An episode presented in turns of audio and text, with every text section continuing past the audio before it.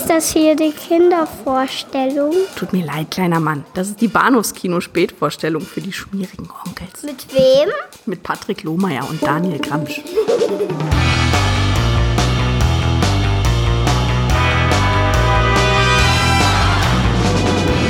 This is Invasion Earth, 2150 AD. This is Invasion Earth, 2150 AD.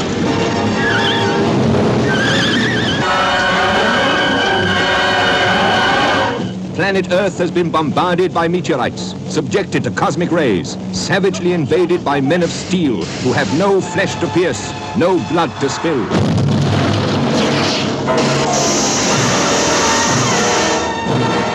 This is 2150 AD, the year when human beings are turned into living dead men, robo-men, the underground slaves of the world's new dictators.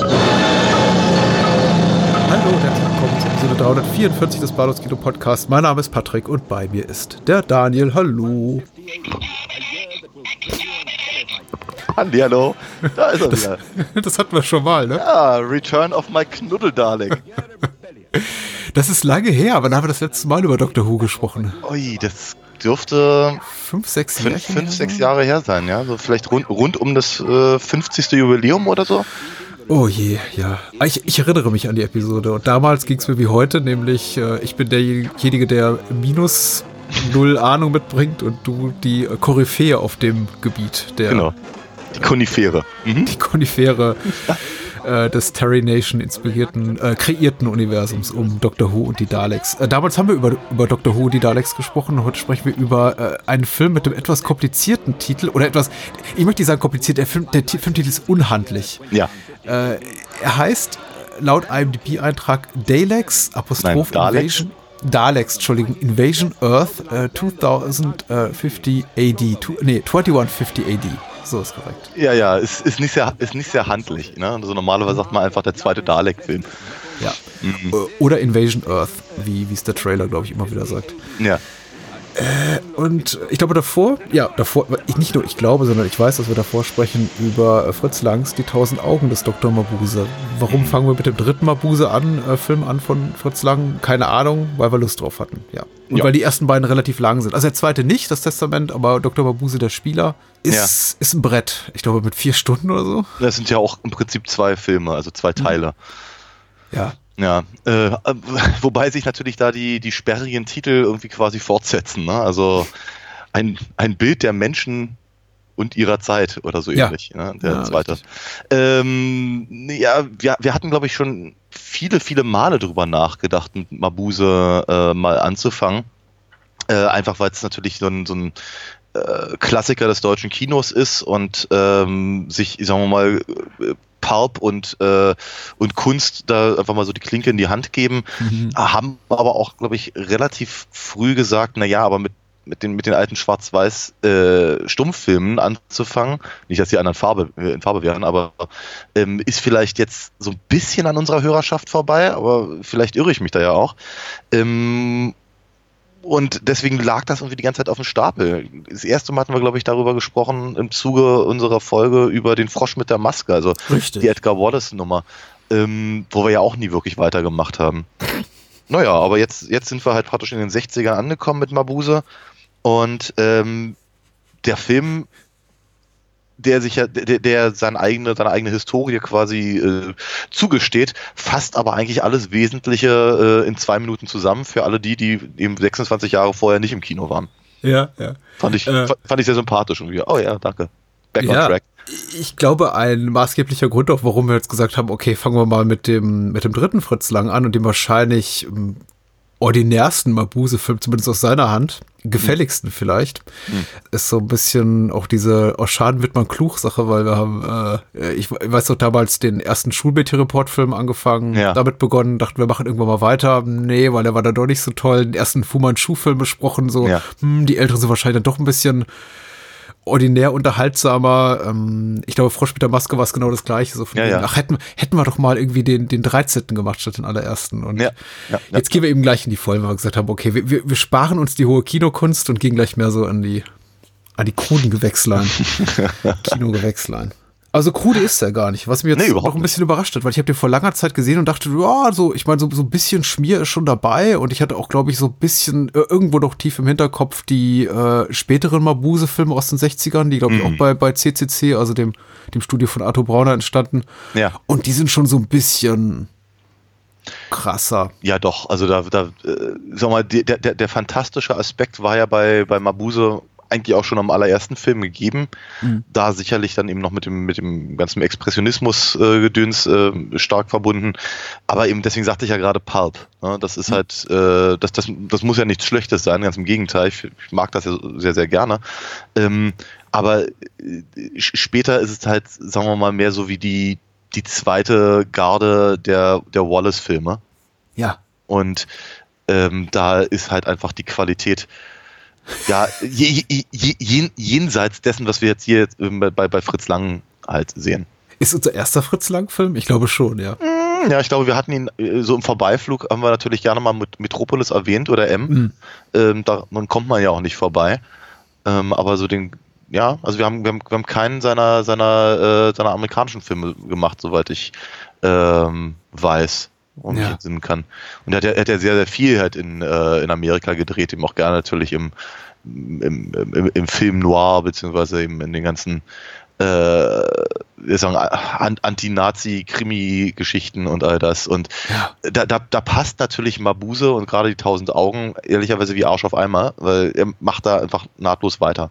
Ich liebe ja seine Filme tatsächlich. Mhm. Ich mag auch gerade das, was er in Amerika gemacht hat. Äh, Ich meine, egal ob es jetzt so eher so die, diese wirklichen Hardboiled-Sachen war wie Manhunt oder Ministry of Fear oder die eher etwas, sagen wir mal, so eleganteren Thriller wie jetzt äh, Scarlet Street oder The Woman in the Window. Ja. Äh, Gefährliche Begegnung ist auch sehr, sehr hübsch.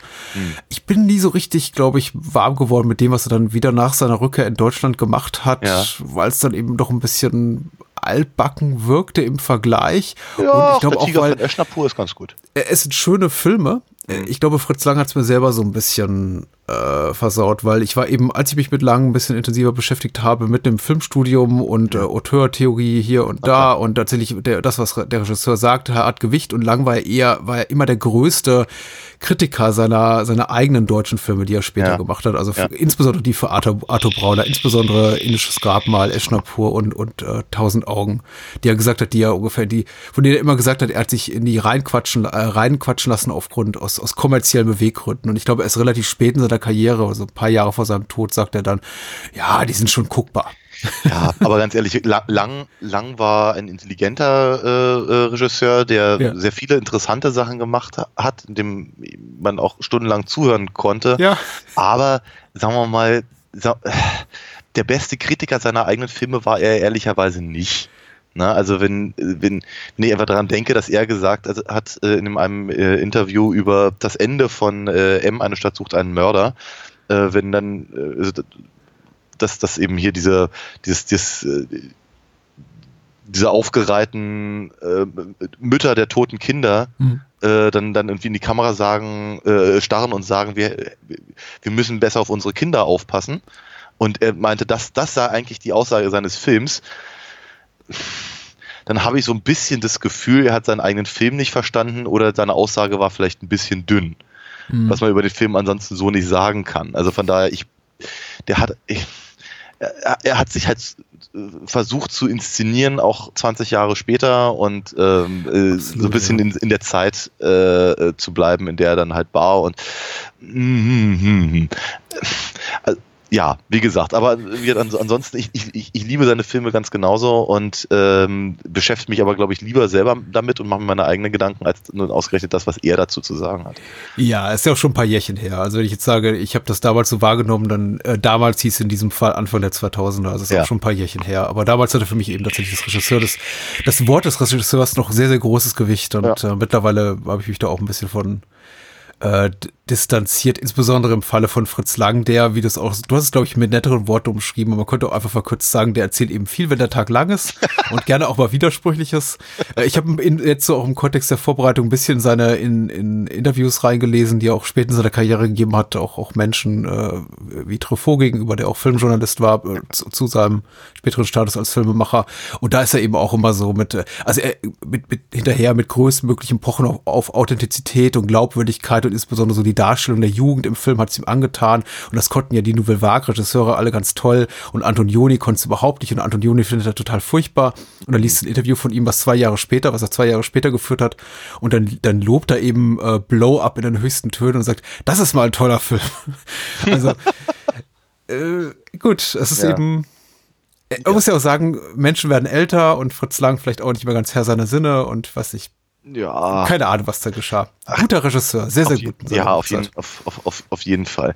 Ähm, ich ich habe ja immer so ein bisschen den Eindruck gehabt, dass er eben so ein bisschen kokettierte, gerade eben mit den Franzosen, Mhm. äh, weil die natürlich die ersten waren, die ähm, Genrefilme einfach ernst genommen haben. Und darauf Ja. halt, Prinzip, ganz ehrlich, wir, wir hätten halt vermutlich nie das studiert, was wir studiert äh, haben, wenn eben die Franzosen nicht in den 50er, 60er angefangen hätten, eben über äh, Film Noir und Western und sowas nachzudenken. Ja, Ne? Und ähm, ich glaube, dass da, er natürlich ein großer Vertreter äh, des Genre-Kinos war äh, und entsprechend hofiert wurde und sagen wir mal, so ein bisschen sein, sein Stellungsgrad dann eben auch ausgearbeitet wurde, dadurch äh, hat er, glaube ich, eben entsprechend viel erzählt, wenn der Tag lagen ist, so wie du es gerade gesagt hast.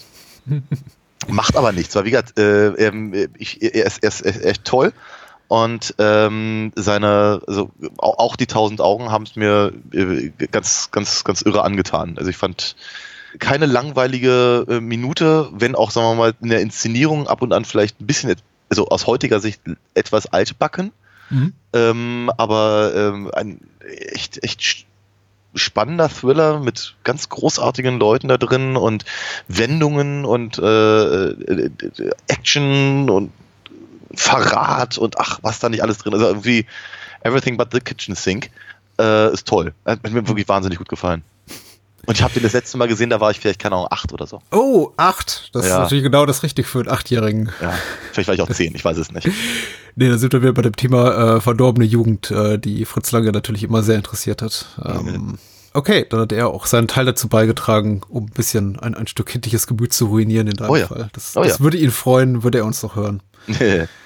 ja, doch, auf jeden Fall. Also ähm, äh, ich, ich, ehrlicherweise, ich bin mir nicht ganz sicher, wie ich zu Mabuse kam. Hm? Muss ich ganz ehrlich sagen. Ähm, ich, ich weiß, dass ich von Mabuse wusste, bevor ich die Filme gesehen habe. Ich auch. Ja. Und zwar über, über den Umweg von Phantomas, glaube ich. Ja. Tatsächlich. Ja, ja, ja. M muss bei mir etwa äh, ähnlich gewesen sein. Also ähm, die Phantomas-Filme mit Louis de Finesse kannte ich. Hm. Oder war, war mir zumindest äh, ein Begriff. Ähm, ich kannte Phantomas natürlich, also in in meiner Jugend lief halt gerade die Helmut Berger Serie im Fernsehen. Ich, nicht, dass ich sie gesehen hätte, aber das war natürlich dann doch durchaus, äh, äh, irgendwie kriegt man es ja mit. Dann aber natürlich sowas wie Luzi, der Schrecken der Straße oder die Märchenbraut, wo Phantomas dann eben auftaucht. Äh, fand ich natürlich rattendoll als Kind. Ähm, und äh, ich glaube, bei mir war es so, dass ich eine Folge, die, die eine Folge gesehen habe von äh, Kottern ermittelt Ja, ja. äh, in der halt irgendwie Dr. Mabuses Rückkehr oder so heißt das Ding, glaube ich auch. Äh, und ich habe das hinten und vorne nicht verstanden. Und ich glaube, mein Bruder er erklärte mir, dass Dr. Mabuse halt im Prinzip eben auch so ein, so ein, so ein, so ein alter Krimi-Schurke war wie Phantomas, weil der sagte mir natürlich was. Und entsprechend war ich angefixt und wollte ganz dringend halt diese Filme sehen, als sie dann irgendwann mal im, im ich glaube, im ZDF-Sommerprogramm oder sowas liefen. Ja, ja, ja, ja. Es, ich meine, es wirkt aus, aus heutiger Sicht wie Science Fiction, aber damals liefen eben auch diese Filme, äh, Schwarz- Schwarz- Schwarz-Weiß-Filme 60er abwärts bis, bis hin zu den expressionistischen 20ern, bis hin zu Filmen der Weimarer Republik einigermaßen regelmäßig im Fernsehen. Dadurch Ja, ja. habe ich eben auch die ganzen Filme kennengelernt. Also Ja. ohne, ohne ARD, ZDF und äh, weitere Ausstrahlung in, in den dritten Programmen hätte ich sowas wie, wie Caligari oder Nosferatu oder eben äh, Testament des Dr. Mabuse. Äh, der Spieler habe ich sehr viel später gesehen, aber äh, Testament nie, nie wahrgenommen. Hm. Äh, vor, bevor ich mich tatsächlich irgendwann mal ein bisschen akademisch damit auseinandergesetzt habe. Klar. Also Ja. ich war da schon sehr dankbar für. Das war, war, war eine gute Zeit. Würde heute einem nie mehr passieren. Also außer es kommt mal eine frische Restauration raus, äh, dann läuft die Beate einen Abend und dann war sie nie mehr gesehen, wie jetzt vor, im Falle von Metropolis, glaube ich, zuletzt vor ja. zehn Jahren. Ja. War eine gute Zeit. Kurze Warnung vorweg, wir müssen unweigerlich spoilern. Also wir müssen tatsächlich auch äh, Mabuse der Spieler und Testament des Dr. Mabuse spoilern, wenn wir über diesen Film reden. Ja. Äh, also 3, 2, 1, äh, Überraschung, Dr. Mabuse ist tot. ist er zumindest äh, im, äh, im filmischen Kontext schon seit den 20er Jahren. War Ja. er auch schon in Testament des Dr. Mabuse. Aber er lebt natürlich äh, ewig weiter in, in, in den Filmen über ihn und in den Roman von äh, Norbert Jacques äh, dessen Rechte irgendwann in den 50er Jahren an CCC Filmkunst ging, also an Arthur Brauners äh, Filmstudio und der ist auf äh, lang zugegangen nach seiner Rückkehr aus äh, den USA und nachdem er eben Eschnapur und Grabmal mit ihm gemacht hatte und gesagt, okay, waren doch riesen kommerz riesige kommerzielle Hits, waren auch äh, Kritikerlieblinge und Publikumslieblinge, machen wir doch ein verspätetes Sequel. Ja. Und das haben sie dann eben gemat 1960. Ja. Und man hat ja so das Gefühl, auch beim Sehen des Films, dass das äh, nichts jetzt auch so ein bisschen daran liegt, dass ähm, äh, wie wir sagen, äh, äh, lang es, es, es wirkt so, als hätte lang was zu sagen. Mhm. Und das ist ja, äh, sagen wir, auch in den gerade späteren ähm, Mabuse-Filmen jetzt nicht immer unbedingt der Fall. Ähm, aber eben zum, zum einen halt praktisch seine eigene, seine, also die ein- eigene filmische Historie so aufzuarbeiten ähm, und eben auch äh, die, die, die Story weiter zu spinnen, aber eben auch die Idee von Mabuse, die ja im Prinzip weiterlebt, ähm, aufzugreifen und eben in eine neue Zeit zu bringen, äh, sind ja alles sind, zwar Aspekte, aber äh, wie- wie eben auch durchaus so, so mit dem mit Nachkriegsdeutschland äh, umgegangen wird, fand ich eben auch hochinteressant. Und zumindest halbwegs im Kontext äh, vom Testament, ja. Äh, spannend fand ich es auch, wie, äh, wie, wie, wie sehr mich das beeindruckt hat, dass, da- dazu möchte ich vielleicht gleich was sagen. Äh, ich, ich bin mir noch nicht ganz sicher. Aber ununterhaltsam fand ich ihn auch nicht. Also ich habe mich tatsächlich auch sehr daran gefreut, ihn wiederzusehen. Äh, kurz die Inhaltsangabe, geschrieben von Ashley Axt oder Axt hatten wir noch nie. nee. Hallo. Äh, Hallo Ashley. Genau, hallo Ashley. Äh, sie oder er schreibt, ähm, ja, Da äh, wird, Marion, ja, wird, ich, ich dachte so spontan, das wird sich auch bestimmt auf äh, Evil Dead beziehen. vermutlich. Allerdings ist ja auch Ashley ein Frauenname möglicherweise. Das ist richtig. Hm. Wir werden es nie rausfinden. Wir werden es wahrscheinlich nicht herausfinden, das ist richtig. Äh, denn sie oder er hat schon geschrieben, äh, 2002, also wird vielleicht schon verstorben sein, wie Dr. Mabuse selber, wer weiß. Äh, Marion Manil, Mar äh, oder Marion Manil, äh, Marion Manil, Manil, der Manil. ist auch ein bisschen unhandlicher Name, habe ich mir auch das ein oder andere Mal gedacht. Also Also, das soll Französin sein. ja, es war grundsätzlich, also grundsätzlich die Nationalitäten der Figuren fand Ja. ich schwer greifbar, weil eben tatsächlich immer gesagt wird, das ist ein deutscher Kommissar, das ist ein amerikanischer Playboy, das ist hier die französische so und so. Und tatsächlich sprechen die aber eben alle in glasklarem Hochdeutsch und Ja. haben eben auch Namen, die nicht unbedingt immer nach ihrer Nationalität klingen. Zudem werden sie von Schauspielern gespielt, die eben nicht wo, wo auch die Nationalität nicht passt. Man hat es eben ein bisschen so gemacht wie im guten alten äh, Italo-Kino oder Euro-Western oder wie auch immer. Man hat einfach irgendwie sehr populäre Schauspieler irgendwie zusammengescheucht und gesagt, okay, das, das lösen wir dann alles in der Postproduktion, ihr werdet alle nachsynchronisiert.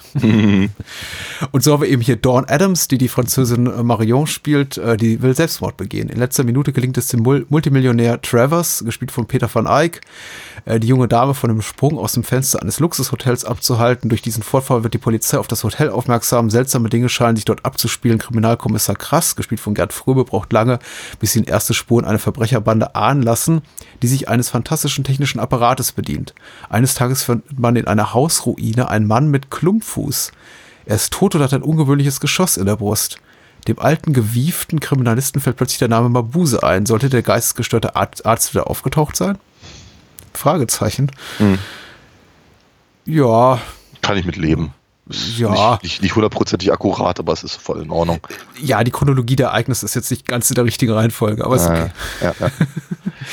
Äh, ich glaube, dass äh, der Auslöser der, dieser ganzen Geschichte ist tatsächlich der Mord an einem Journalisten, der hier gar nicht Ja, erwähnt wird. richtig. Der ähm, im Straßenverkehr äh, erschossen wird, eben mit dieser äh, In diesem Mit komischen Geschoss, ja. ja, Genau. mit diesem komischen Geschoss mit einer mikrofeinen Nadel, die in seinem Gehirn landet. ja. Und äh, was Tolle auch sehr, sehr schön, eine, eine tolle Idee ist und toll visualisiert, einfach durch diesen äh, stillstehenden Verkehr, komplett äh, wortlos und ich glaube auch ohne Score. Das ist schon sehr, sehr, sehr beeindruckend, so dieses Ja. eröffnende Moment. Und dann sehen wir sehr viele Menschen mit dicken Zigarren äh, gespielt, unter anderem von. All der Qualm, ja. Ja, das ist unglaublich. Also wen haben wir noch nicht erwähnt? Äh, äh, Wolfgang Preis sollten wir noch erwähnen als Professor Jordan und Achtung Spoiler, äh, äh, Peter Cornelius, noch größerer Spoiler, äh, Dr. Mabuses Erbe. Ja. äh, Werner Peters als äh, Versicherungsvertreter, Herr Mistelzweig. Mhm. Äh, wen haben wir noch? Den Hoteldetektiv Berg, das ist äh, Andrea Cecchi. Äh, ja, Ja, Lord so, Vernon als Ja. Nummer 12. ja. Und noch, ja, einige. Also, Genau. das Personal ist groß. Wol- Wolfgang Völz. Hm? Ja. Ja, Und Dieter Hallervorden. Nicht, dass man Den ihn erkennen würde. habe. Nein, aber an, also laut, laut Wikipedia soll er da sein, ja. Und Bruno W. Pantel auch Hm. als Reporter. Auf, auf, auf jeden Fall einig, einige bekannte Namen und Gesichter irgendwo vereint. Ähm, aber natürlich, sagen wir, heraus, herausragend äh, äh, sind natürlich, sagen wir, unsere drei, drei bis vier Haupt, Hauptdarsteller. Mhm. Also eben natürlich Dawn Adams, Peter van Eyck, Gerd Fröbe und Wolfgang Preis, Mhm. die halt, sagen wir mal, den Großteil des Films auf ihren Schultern tragen. Und meine Fresse habe ich mich über Gerd Fröbe gefreut. ja, Das ist so toll. er ist wunderbar. Er Ja. ist wunderbar. Ich freue mich auch tatsächlich immer, ihn, ihn, ihn zu sehen. Er ist natürlich, ich glaube auch, er, er ist, ihn hatten wir tatsächlich, ihn hatten wir definitiv schon mindestens zweimal hier im, Ja. im Podcast, einmal in Goldfinger und einmal in ähm, Nach das Verbrechen. Es geschah am helllichten Tag, genau. Ja, genau. Nach, nach der Rundmatt. Ja, er ist, wie, er ist wie immer großartig. Was für eine Präsenz. Ja. Äh, finde es fast so ein bisschen schade, dass er nicht die, er spielt nicht die nominelle Hauptrolle. Ich glaube, er hat ungefähr die, dieselben an, denselben Anteil an Leinwand, Zeit auf der Leinwand, jetzt wie äh, äh, Dawn Adams und Peter van Eyck. Aber er tritt manchmal so ein bisschen in den Hintergrund und verschwindet auch mal phasenweise aus der Handlung, was ich schade finde, weil für, für mich, also in meiner persönlichen Wahrnehmung, steht und fällt der Film zu einem großen Teil mit ihm. Ich bin eben mit Peter van Eyck nicht so wirklich warm geworden. Er ist halt ein, er ist halt so ein ganz typischer, so eine ganz typische Figur in, in, in In Edgar Wallace-Filmen. Ja, im Prinzip ja. Also das Heinz Drache hätte das eigentlich auch ganz vorn machen können. Ne? Oder oder oder Blackie Fuchs- Fuchsberger. Also das ist äh, ist halt irgendwie so der der der jugendliche Held, der äh, äh, ohne ohne ohne grö größere detektivische Ausbildung, aber ähm, äh, entweder hinter das Geheimnis kommt Mhm. oder aber eben für die Action-Momente da sein muss oder aber eben einfach durch, durch, seine, durch seine Affinität zu der weiblichen Hauptfigur den, den, den Plot vorantreibt. Ähm, und das ist natürlich schon interessant, dass halt im Prinzip die Kriminalarbeit selber, die eben durch Gerd Fröbe geleistet wird und in gewisser Weise, ich meine, das ist noch ein Spoiler, eben natürlich auch durch Hieronymus B. Mistelzweig, Mhm. B steht für Bauch, ähm, ähm, dass das eben eigentlich dem Film weniger interessant ist als ähm, äh, eben, keine Ahnung, ähm, Marions äh, gescheiterte Ehe Ja. und und und äh, äh, Travers ähm, äh, keine Ahnung, Voyeurismus, der dann irgendwann heldenhaft umgedeutet wird und diese, diese Ja, das ist, sehr interessant, ja. Äh, und, und, und, und solche, solche Dinge ne nehmen halt eigentlich deutlich mehr Raum der Handlung ein, als eben ähm, äh, Kommissar Krass, der eben versucht rauszufinden, was eben mit Mabuse tatsächlich äh, es auf sich hat. Zumal er eben, ich meine, er, er, es ist großartig, ihm halt dabei zuzugucken, wie er, wie er verschiedene Fallen legt und, und, und äh, Köder auslegt, wie er, glaube ich, selber sagt. Ähm, und dennoch ist es halt so, dass er eigentlich halt so wirkt, als würde er immer nur von, von links nach rechts gehen und sagen, wissen Sie, eigentlich weiß ich gar nicht so genau, was hier gerade passiert, aber ich will es Ihnen mal erzählen, vielleicht haben Sie ja eine Ahnung. Ja, und äh, jetzt später kommt raus, dass das natürlich alles, alles ein Trick war, weil er ein cleverer Hund ist. Ähm, genau, und, am, und am, am Schluss darf er noch eine Autoverfolgungsjagd haben, die ich ihm sehr gönne. Ja. Ja. Äh, Sehr, sehr viel rasante Action in den letzten zwei Minuten. Und bis dahin muss man eigentlich sagen, ist der Film relativ, möchte ich nicht sagen kontemplativ oder irgendwie ruhig, weil er ist schon sehr, also er hat ein sehr, sehr starkes Vorwärtsmoment. Also Oh ja. die, die, die Handlung fühlt sich sehr temporeich an.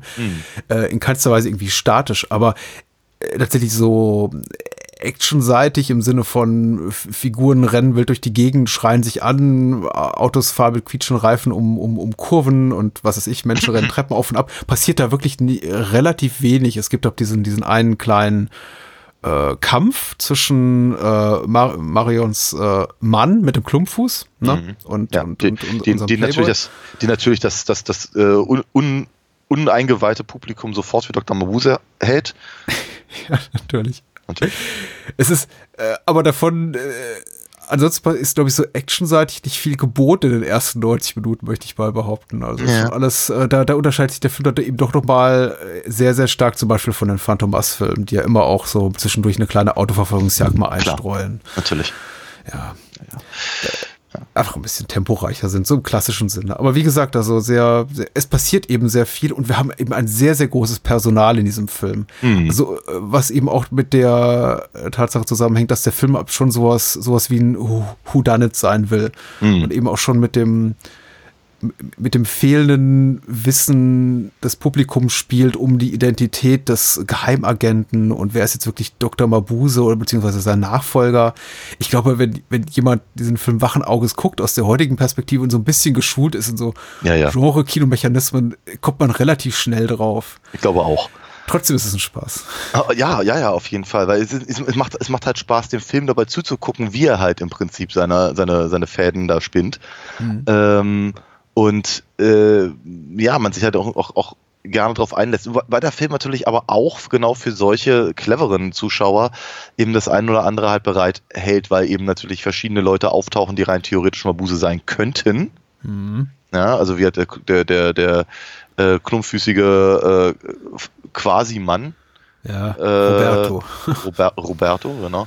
Ähm, äh, wird ja relativ schnell halt als, als potenzieller Mabuse halt eingeführt. Ähm, und eben natürlich äh, die, dass, dass Cornelius eben tatsächlich eine, eine, eine Perücke und, eine, und, und, und wie eine Maske trägt, sieht man ja auch durchaus und soll man, glaube ich, auch durchaus sehen. Das ist so dieser, also das ist, das, das, das ist auch so ein echter Caligari-Moment, hatte ich so das Gefühl. Ähm, äh, dass man halt denkt, irgendwie, na, das ist doch bestimmt.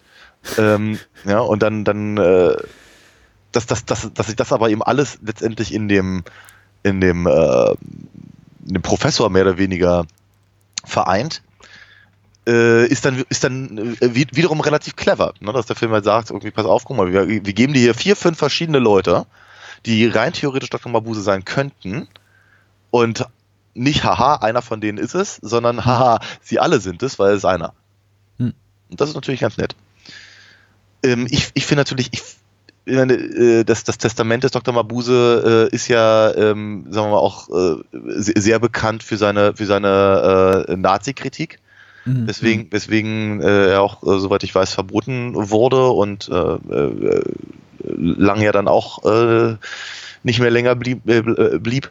Ähm, und dass er da im Prinzip ansetzt und eben wird etliche Male vom braunen Spuk erzählt und äh, äh, ähm, im, im, was ich keine Ahnung, die SS erwähnt und, und äh, eben die, auf die Historie vom Luxor Hotel, in dem halt der Großteil Ja. des Films äh, spielt, eben, eben so, so, so stark mit der, mit der äh, äh, NS-Zeit verbunden ist, äh, fand ich halt schon interessant, dass eben dann der, der potenzielle Mabuse mit dem Klumpfuß, wie eben äh, Weiland Goebbels, ähm, äh, eingeführt wird, fand ich eben auch sehr, sehr interessant. Also wirklich ein so die, so die, die, die, die Schatten der Vergangenheit, die über diesem Film und über der Figur und, und, und äh, eben auch den, äh, der, der Filmindustrie und, und, und im Prinzip ja auch dem Publikum äh, liegen, so, so zu vereinen und dann aber eben auch nicht mehr mit der Keule zu kommen, sondern zu sagen, so und im Übrigen, wir erzählen euch ja aber äh, immer noch ein Krimi, fand ich echt interessant.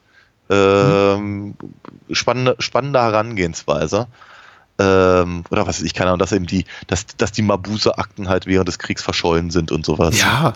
Echt, echt spannende Ideen, die sie reingebracht haben. Das Konzept ist ja, glaube ich, so ein bisschen die Haltung der, der, der Figuren oder auch äh, seitens Lang, der auch am Drehbuch mitgeschrieben hat, ist das eben tatsächlich die, die ganze Zeit des Nationalsozialismus wie so eine wie so eine einzige große Gehirnwäsche war, die den Leuten die Erinnerung an diesen Superkriminellen ausge, Ja. äh, genommen hat. Das wird ja auch am Anfang tatsächlich in diesem in dieser expositorischen Szene, die du eben schon zitiert hast, auch so benannt. So von wegen, ja, sie erinnern sich nicht, weil es war 33 und dann kamen die, dann kamen die Nazis und äh, äh, im, Zuge dieser doch viel größeren Verbrechen hat man dann eben diesen Superkriminellen beziehungsweise seine, seine Erben dann eben auch vergessen.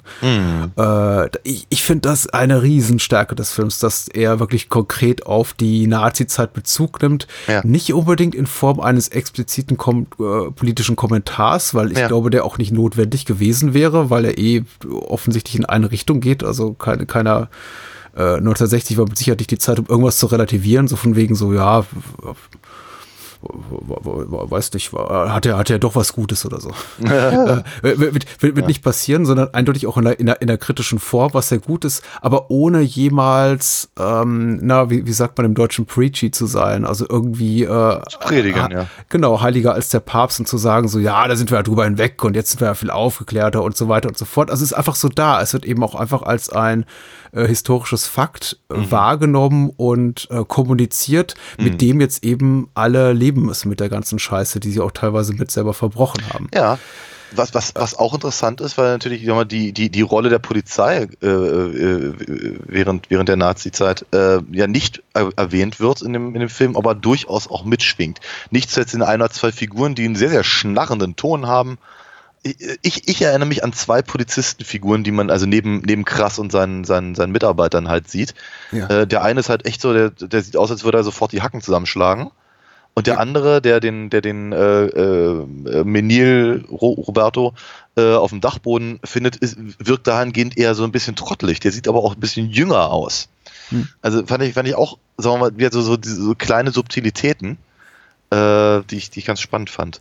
Es verleiht eben einem Film, der komplett unwahrscheinlich ist in seiner, in seiner ganzen äh, Plot- und Figurenkonstruktion so ein, so ein Gefühl von Authentizität, was ich Ja. eben einfach sehr, sehr schätze. Es wirkt einfach glaubwürdig. Es ist, es ist so, ein- so ein merkwürdiges Zusammenspiel von einerseits einer, einer sehr, sehr stark überhöhten Krimi-Geschichte, die ja nur vor un, ich hasse das Wort unrealistisch, ich möchte, ich möchte nicht sagen, vor unwahrscheinlichen Momenten nur so strotzt, einfach so, so, so Augenblicke und Figuren und äh, Handlungsabläufe, die einfach so im wahren Leben nicht vorkommen können. Alleine hier mit Blick auf diese ganze äh, Professor jo Jordan Blinder Seher Cornelius Geschichte, der ja, offenbar die Möglichkeit hat, in Sekundenbruchteilen in sein, in sein Kostüm zu schlüpfen als, als, als äh, blinder Prophet. Ja. Äh, und dann wieder irgendwie Minuten später als Professor so und so aufzutauchen.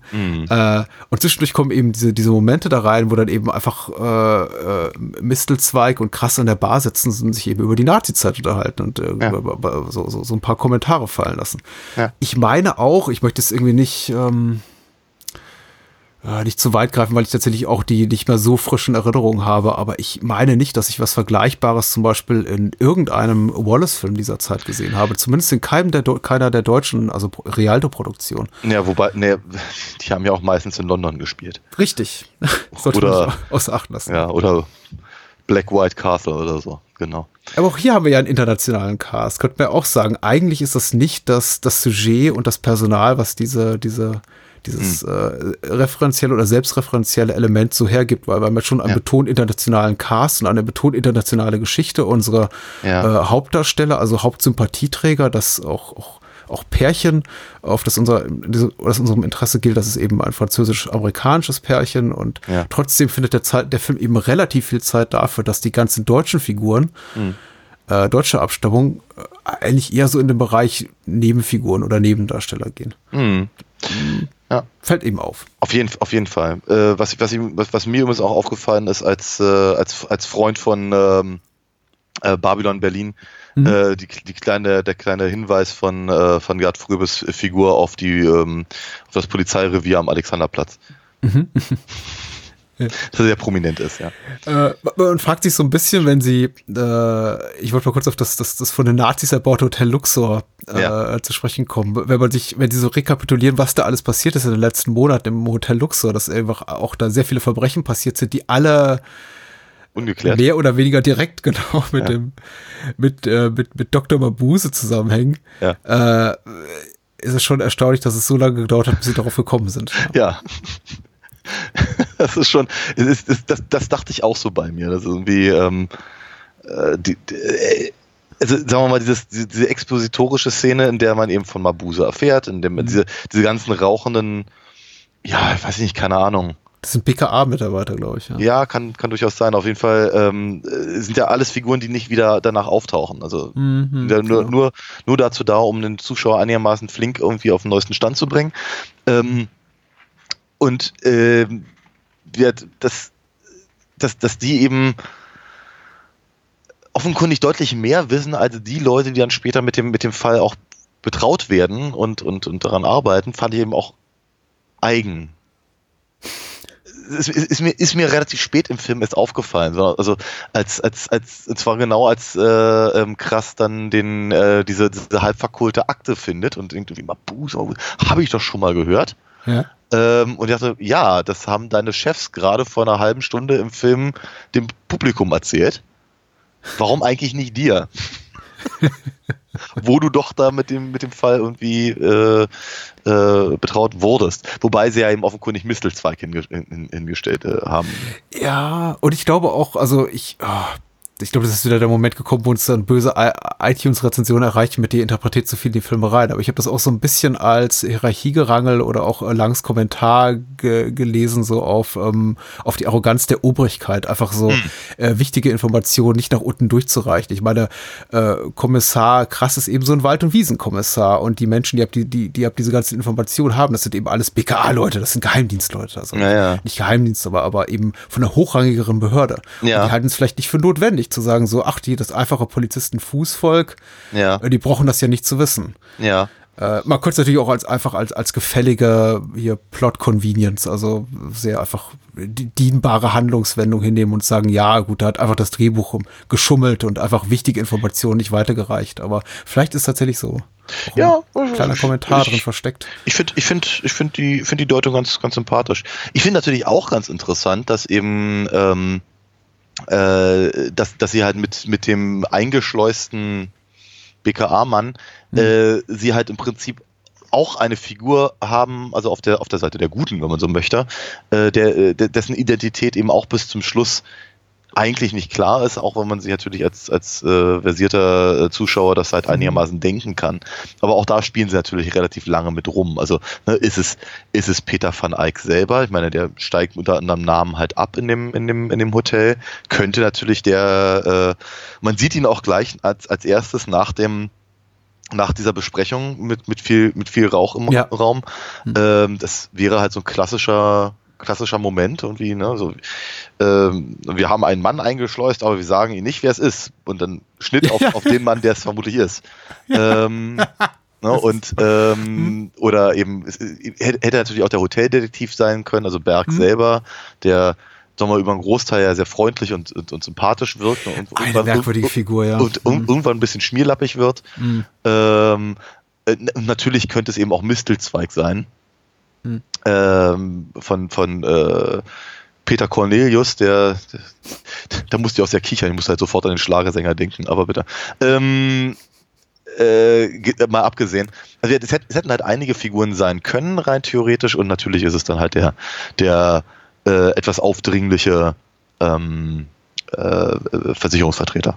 Kann man drauf kommen, ja. Mu- Muss man aber nicht. Also tatsächlich, äh, äh, Cornelius bzw. Jordan war für mich relativ offensichtlich. Ähm, Ja. Mistelzweig damals beim ersten Sehen, bin ich mir nicht so sicher. Allerdings ist es eben auch schon, schon so ein paar Jährchen her. Äh, sie machen ihre äh, Sache alle sehr gut, aber du, du, ich, ich, ich gebe dir recht mit dieser Sache mit dem, äh, äh, mit, mit dem Schnitt eben auf Travers nach eben dieser BKA-Unterredung. Äh, das war eben schon sehr extrem suggestiv und äh, ich bin jetzt auch diesmal wieder drauf reingefallen, weil eigentlich im Grunde allein so auf einer erzählerischen Ebene, also auf einer reinen Plot-Ebene gibt der Film überhaupt n- kein Anlass dafür, also uns einen Anlass dafür zu denken, dass er eben hier der, der Maulwurf ist, der eingeschleuste Agent. Ja. Ähm, aber eben der, äh, durch diesen suggestiven Schnitt äh, sind wir sofort auf dem Trichter, ah, okay, er muss das sein, weil er eben auch äh, am, am ehesten unserem Bild entspricht. Da, da spielt eben Ja. auch der, der, der Film mit, äh, oder lang mit unserer Erwartungshaltung dem Bild entspricht, was wir haben von so einem möglichen Geheimagenten. Er ist eben sehr smooth, er ist fast schon zugeleckt. Er hat auch irgendwie keine nennenswerte seine Persönlichkeit hat keine nennenswerte Tiefe. Er ist eben einfach nur der, der reiche Playboy, der einfach ein unglaublich netter Kerl zu sein scheint, weil er eine ja. Frau aus dem Selbstmord rausquatscht. Aber ansonsten ist er eben gar keine, gar keine Tiefe. Und wir erwarten ab die ganze Zeit, dass da noch irgendwas kommt, weil wir stellen eben fest, im Laufe dieses Films, fast jede Figur hat irgendwie was Abgründiges. Da ist irgendwas verborgen, eine, eine, mhm. eine zweite Agenda, irgendwas Doppelbödiges. Ja. Und Henry Travers ist einfach immer der, Henry Travers, ne? Ja. Das ist aber irgendwie auch so jemand, der auch immer sehr, sehr überrascht ist von, also, oder überrascht tut, wenn ihm Sachen erläutert werden, wie hier diese, diese doppelt verspiegelte Wand und die, das Kamerasystem und, ah, oh ja, sowas gibt's, das ist sehr interessant und, um, ja, okay. Ja. Äh, ich rechne die ganze Zeit damit, also zumindest habe ich das damals getan, dass da noch irgendwas kommt, aber mhm. nö, nö. Nö, kommt nicht. Mhm. Ähm, ja, ne, ich meine, ich dachte, also, du hast natürlich völlig recht, auf der erzählerischen Ebene, ne, wie, wie, wie, wie solle er sein, sein äh, Wirtschaftsimperium leiten, wenn er eigentlich ein, ein ja, äh, das ist ne, also, aber sehr gut. Das ist ein guter Punkt, ja. Ja, aber trotzdem, es ist, es ist halt so. Ich meine, wir sind, wir sind eben auch und zu dem Zeitpunkt vermutlich nicht unbedingt, aber äh, wir sind halt enorm Edgar Wallace geprägt. Und da wäre es dann halt so. Ne? Der, dann wäre Heinz Drache eben der, der, der, der von, dem, von dem eigentlichen ähm, ähm, äh, Ermittler irgendwie für, für den Bösen gehalten werden würde. Also, mhm. was ich, Wolfgang Völz würde ihn vermutlich für, für den Bösen halten.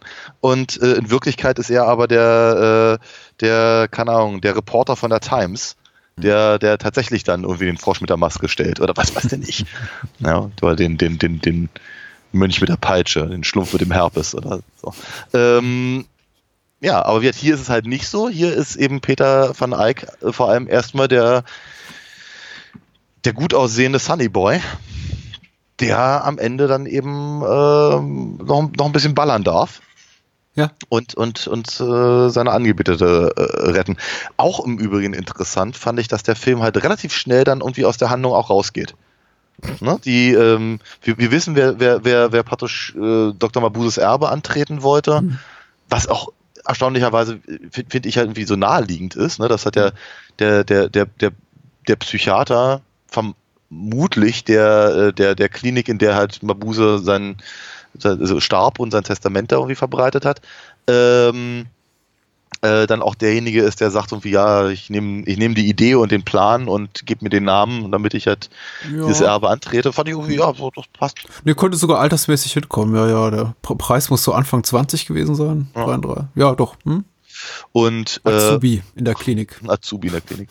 Genau. Und ähm, ja, wir dann, dann, dann sehen wir noch gerade, dass, dass, dass Marion irgendwie überlebt hat und dann dürfen sie sich beißen und dann ist der Film vorbei. Hm? Wir wissen nicht, was ist jetzt mit krass, was, äh, was, was hat das eigentlich noch für Konsequenzen äh, mit, mit, mit Mabuse und seiner Technik und, und, und, und, und dem Luxor Hotel und was nicht alles. Alles uninteressant. Hm. Ich mal, äh, guck, guck mal jetzt auch mal auf die, ähm, auf die äh, relative Schnelligkeit, mit der die Sequels dann hinterhergeschossen wurden. Ich glaube, äh, vier, vier Sequels gab es bis 65 oder so. Ja. Ist das schon natürlich davon auszugehen. Ich sage natürlich, also ich gehe mal davon aus, dass äh, Brauner und Co. schon sehr wohl äh, geplant hatten, einfach äh, da, da noch ein paar Filme folgen zu lassen. Und Gerd Fröbe war ja offenbar auch schon hier auf die, auf die Rolle des Kommissar krass festgenagelt für mehrere Jahre. Hat sich mhm. wahrscheinlich auch gefreut über das regelmäßige Einkommen. Ja, ja. Äh, insofern ja. Also es wirkt schon äh, für die damalige Zeit sehr ungewöhnlich, äh, sehr stark wie ein, ein Film, der angelegt ist auf eine Serialisierung. Mhm. Was ich auch, auch ganz interessant finde, wie, wie man damit um, umgeht. Weil heute ist man natürlich darin sehr geschult. Also wir als Kinozuschauer sind sehr geschult, aber noch viel mehr eben die Macher. Und ja. sich immer so, so Brocken hinzuschmeißen, von denen wir dann sagen, oh, wie geht das wohl weiter? Und wer, wer sind Rays Eltern? Äh, was weiß ich. Ja, äh, äh, und damals, also das ist alles noch so ein bisschen holpriger, aber es funktioniert durchaus. Also der Film hinterlässt einen schon finde ich, initial mit dem Gefühl so, oh, hoppla, das war's. Ähm, also ist nicht ganz so elegant gelöst, aber er gibt einem zumindest genug mit, genug offene Fragen, dass man sich danach sehnt, die, äh, die Geschichte weitererzählt zu bekommen. Und bekam man ja dann auch relativ ja, schnell. Genau. Ja. Aber ja, ein bisschen holprig ist das Ganze, ja. Ja, ich war nicht, ich war nicht böse. Ich dachte so bei mir, das ist aber eben einfach, das ist sehr ökonomisch. Hm? Ja. ja. ja. Ich, Ach, ich, also mir hat er gut gefallen. Ich ja. finde äh, tatsächlich, die, die, die Krimi-Handlung hat eben äh, Löcher ohne Ende. Das ist auch, auch die Technik, mit der da gespielt wird. Ich finde ja so, Fritz Langs grundsätzliche, äh, nicht Besessenheit, aber sehr großes Interesse an neuen Technologien sehr, sehr, sehr, sehr spannend und sehr reizvoll, wie er es visualisiert. Die Art und Weise der, Kameraüberwachungstechnik, wie sie hier gezeigt hat, wird, ist natürlich äh, lustig, indem man einfach quasi hat äh, Kinofilmbilder mhm. aus Kameraperspektiven, die so nicht möglich sind, irgendwie reinge, reingeschnitten hat. Aber, ja, ja, ja und nein. Also meine, ab und an ähm, gibt es halt schon, äh, also haben sie ja schon die Mühe gemacht, also ein bisschen aussah wie halt eben ähm, eine Überwachungskamera. Also gerade wenn es halt irgendwie so einen Schwenk gibt im, im, im äh, äh, mhm. auf, auf, dem, auf dem Hotel ähm, Gang und ja. sowas. Ne? Ich meine, wie, wie das halt funktionieren soll mit diesen kleinen, kleinen äh, Min Mini-Kameras da in der, in der Wand, aber mh, hm, es sind ja. so ein paar Unmöglichkeiten drin. Zum Beispiel, dass die Kamera an die, an die Figuren äh, ranfährt und eben ja. nicht zoomt, offenbar. Also, ja, und das ist eben tatsächlich wüsste ich nicht, wie sowas möglich sein sollte. Aber gut, äh, all, all das geschenkt, das ist, ist, ja, ja, ist ja auch vollkommen in Ordnung. Genau. genau. wie die Tatsache, dass es eben auch vergessen äh, wird, dass, äh, dass äh, Henry Travers, der gute Henry Travers, sich zu einem zu so einer Art Stalker, äh, äh nicht, nicht Stalker, aber quasi, also dass, dass Voyeur. er, ja, Voyeur, dass er Marion ausspioniert und dass sie das äh, sehr gut wegsteckt, dass er äh, die Offenbarung, dass er sich offenbar schon Stunden, Tage hinter diesem, diesem Spiegel versteckt und sie heimlich beobachtet. Mhm. Wo ich dann doch erstmal an ihrer Stelle etwas entsetzt wäre, aber sie so sagt so, ne, hm, ich ja, gut, dass du da das mal für mich gut. Also sie ist auch durch und durch eine Opportunistin und sagt, nee, du, hier weißt du, gute Gelegenheit, meinen Mann zu entsorgen, meinen sowieso Ungeliebten. Ja, was aber natürlich, sagen wir mal, sagen wir, das ist, das ist halt natürlich ein, das ist eigentlich gar kein Plothole, weil Marion ja eben auch sehr wohl mit Dr. Mabuse oder eben Professor Jordan halt zusammenarbeitet. Ne? Genauso wie Berg, der ihm das gezeigt hat. Das ist ja alles von langer Hand äh, äh, geplant, dass ja. er da halt durchguckt. Und das ist ja praktisch ein, ein also was, was, was sie da mit, mit, äh, mit hier Robert Menil, Roberto Menil da treibt, ist ja, ist ja eine Show für äh, äh, ja, Peter klar. van Eyck, damit sie, damit, damit er ihr verfällt und sie heiratet, damit sie ihn dann beseitigen können und Jordan eben die Kohle hat, ähm, hm. um, um seinen um seinen, seinen äh, ich stürze die Welt ins Chaos und regiere es dann, Plan umzusetzen. Ich sag ja auch nicht, ich möchte eben auch nicht sagen, dass es komplett äh, unmöglich ist. Ich nenne sowas immer gerne eine Unwahrscheinlichkeit. Ich, äh, ich, dadurch, dass ich einfach gerade sehr, sehr viel Columbo gucke, setze mich immer äh, gedanklich sehr viel mit der Möglichkeit auseinander, inwieweit äh, die, die, die Möglichkeit, wenn man einfach 10, 10 oder 20 Rädchen hat und die in einen Karton schmeißt, dass die alle ineinander greifen und so ja, funktionieren. Ja. Und das ist eben, trifft auch sehr viele Columbo-Episoden zu. Und auch hier habe ich mir gedacht, das ist schon ein Plan, der könnte funktionieren. Allerdings müsste da so viel richtig laufen. Ja, ja. auf, auf Seiten der Menschen, die diesen Plan initiieren, ja. dass ich dann doch irgendwann denke, so, naja, Hätten wir vielleicht auch anders hinbekommen. Aber gut, es ist, wie, wie gesagt, alles geschenkt. Ähm, äh, es, es, es packt ein und es ist spannend und es ist unterhaltsam. Insofern, ja, alles gut. Absolut. Ich meine, bei Columbo habe ich ja immer so das Gefühl, die, die, die, die Mörder planen ja immer äh, ihre, ihre Morde, um Columbo reinzulegen. Also ganz spezifisch, also ganz speziell ihnen. Was mir sehr oft bei Columbo begegnet, was die, die größte Unwahrscheinlichkeit ist, ist, dass tatsächlich äh, Menschen um den Mörder rum, also der Mörder nicht nur die, die eigenen äh, Hilfsmittel seines Mordes in der Hand hat, sondern eben auch die Menschen, die so deuten, wie er es eben ja. haben möchte. Und tatsächlich ja. natürlich die Person, die betäubt wird mit einem Rauschmittel, äh, unmittelbar nach Konsum dieses, diese, dieser Droge in ihr Auto steigt und an einem ja. tiefen Abgrund entlang fährt, den sie praktischerweise sofort hinunterstürzt und auf der Stelle tot ist. Ja. Das kann sein, das muss aber wahrscheinlich nicht sein. Genau, genauso wie ich, ich auch immer, immer, also irgendwann ist mir mal aufgefallen, dass halt, äh, dass, dass, dass das halt grundsätzlich irgendwie immer in der, in der, in der High Society spielt, um halt so einen schönen Kontrast zum, zum schluderigen Peter Falk zu haben. Ja, das also wie ja, genau. bringen die eigentlich alle ihre ihre äh, Ehepartner um oder, oder Geschäftspartner? Das ist Meistens sind es Geschäftspa Geschäftspartner, ja. Mhm. Äh, aber, aber lass uns von wichtigeren Sachen äh, sprechen. Ja. Wie, wie Mabuse oder Mabuse zum Abschluss bringen, um dann über was anderes Schönes zu sprechen. Natürlich. Hm? Ähm, ich bin aber eigentlich durch mit Mabuse, ansonsten wäre ich ich bin auch sehr, sehr glücklich. Ich bin glücklich mit dem Film und glücklich mit dem Gespräch. Ich möchte jetzt auch nicht äh, mitnichten den Eindruck äh, erwecken, dass mit Tausend Augen des Dr. Mabuse besser gefällt als das Testament, was ich für ein äh, Meisterwerk halte. Ja. Aber es ist ein, es ist ein sehr guter Film. Auf jeden Fall. Also mir hat, da, mir hat auch sehr viel, sehr viel Spaß gemacht. Ich habe ein bisschen Schiss vor den, vor den weiteren Teilen. Die wir wahrscheinlich auch niemals besprechen. Ja, mal gucken. Mal gucken. Also ich meine, ich, es würde mich ja reizen. Ne? Alleine wegen Gerd Fröbe würde es mich ja reizen, durchaus. Aber ähm, ja, ich Ah, Gott, vielleicht, vielleicht sollte ich mich dann doch lieber wieder an Mabu, äh, Mabuse der Spieler irgendwie wagen. Woran man sich auf jeden Fall wagen sollte, ist eine neue Veröffentlichung, die du auf dem Kerbholz hast Ja. und äh, die, die extrem lesenswert ist. Ja, ich Bitte, hoffe. Ich Schieß hoffe. los. Ja, ich hoffe, ich hoffe mal. Äh, äh, Ganz, ganz, ganz frisch reingekommen heute am Tag der Aufnahme. Äh, vermutlich also zwei Tage vor dem frühesten möglichen Termin des Hörens oder so. Ähm, mein, neues, mein neues Buch ist raus. Mein neues Buch ist raus. Ähm, Alina Fox, Volume 1, 13 Schädel aus Kristall. Äh, ein, ein Sammelband mit äh, den ersten fünf äh, Heften, die ich gemacht habe, plus Zusatzmaterial, Illustrationen, nie gesehenen ähm, äh, Geschichten und äh, Dingen und Sachen, die halt irgendwann vor 20 Jahren vielleicht mal auf der Webseite waren und jetzt in einer, in einer schönen neuen äh, Auflage drin sind. Alles in einem 248 Seiten, auf die ich sehr, sehr stolz bin. Auch gerade, ich finde, das sieht auch einfach toll aus, das Ding. Und ähm, äh, kann, man, kann man bei mir im, im Shop bestellen auf der Seite www.alinafox.de. Würde mich sehr freuen, wenn der ein oder andere vielleicht überlegen würde, das so als verspätetes Osterei oder sowas vielleicht zu bestellen. Oh, Würde mich sehr helfen. Kommt so vor Ostern Ja. an? Nee, kann man ja gar nicht. Nee, stimmt ja. Wir sind ja am, am, am Karfreitag online, also ja. Richtig. Deswegen sagte ich ja verspätetes. Das würde mir jedenfalls sehr helfen, ja. Das Jahr ist ja auch noch lang. Mhm. Ich wollte gerade sagen, ihr habt ja auch alle hier zu Hause und einige unserer Hörerinnen und Hörer sicher irgendwie Kinder zu bespaßen, aber das ist ja definitiv nicht für Kinder, sondern schon eher so Nee, ich sag immer für 14-Jährige jeden Alters, ja. Okay. Dann für, für die Mittelstufe und aufwärts, äh, wenn die Kinder alle schon ihr Abi nicht schreiben können dieses Jahr, dann können, sollten sie zumindest diesen Comic lesen. Nee, im Ernst, ich, ich, ich lege das allen Menschen ans Herz. Ich, äh, ich werde mir auch mein Exemplar bestellen. Ich habe ja schon einen Teil dessen in äh, Einzelausgaben, aber Richtig. ich äh, freue mich sehr auf die gebundene Fassung. Ich Ja. habe auch sowas gerne in der Hand. Ja.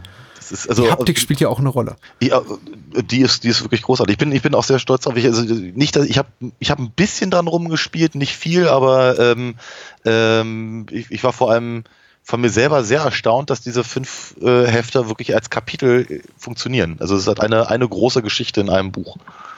Sehr, sehr Cool. cool. Ja, ich bin, bin sehr, sehr stolz drauf. Wie man vielleicht hört.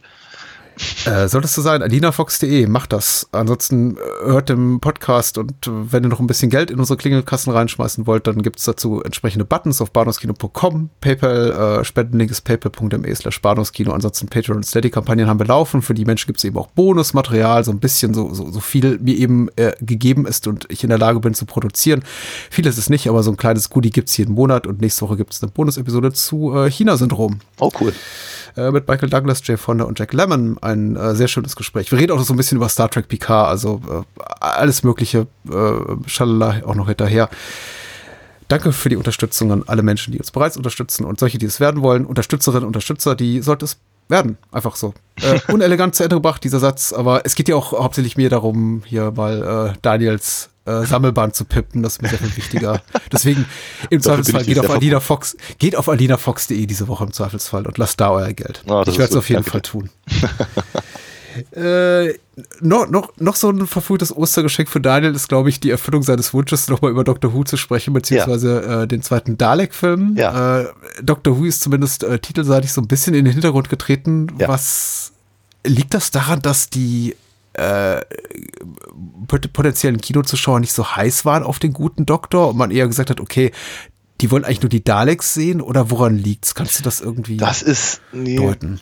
Ja, äh, ich kann, ich kann so ein bisschen, bisschen Teeblätter lesen, Kaffeesatz. Also nochmal, der Titel des Films, über den wir jetzt sprechen, Ja. ist äh, Daleks Invasion Earth äh, 2150 AD. Und Richtig. Dr. Who taucht nirgendwo auf. Peter Cushing ist klein, rechtzeitig auf dem Kinoplakat zu sehen. aber, aber wird als allererster genannt. Peter Cushing in.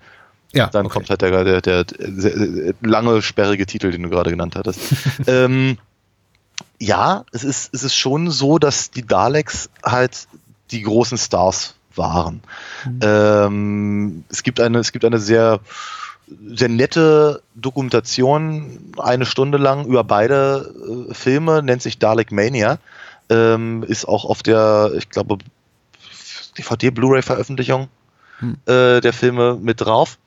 Ähm, Und äh, da erfährt man halt, dass wirklich, also die Daleks haben halt äh, wohl die, äh, die Imagination der, der, der, der Briten halt in den 60ern äh, äh, ergriffen und es gab Merchandising ohne Ende. Das ist wie heute mit Star Wars. Also es ist jeden, jeden Scheiß, auf den man irgendwie einen Dalek irgendwie pappen konnte, haben sie auch drauf gepappt.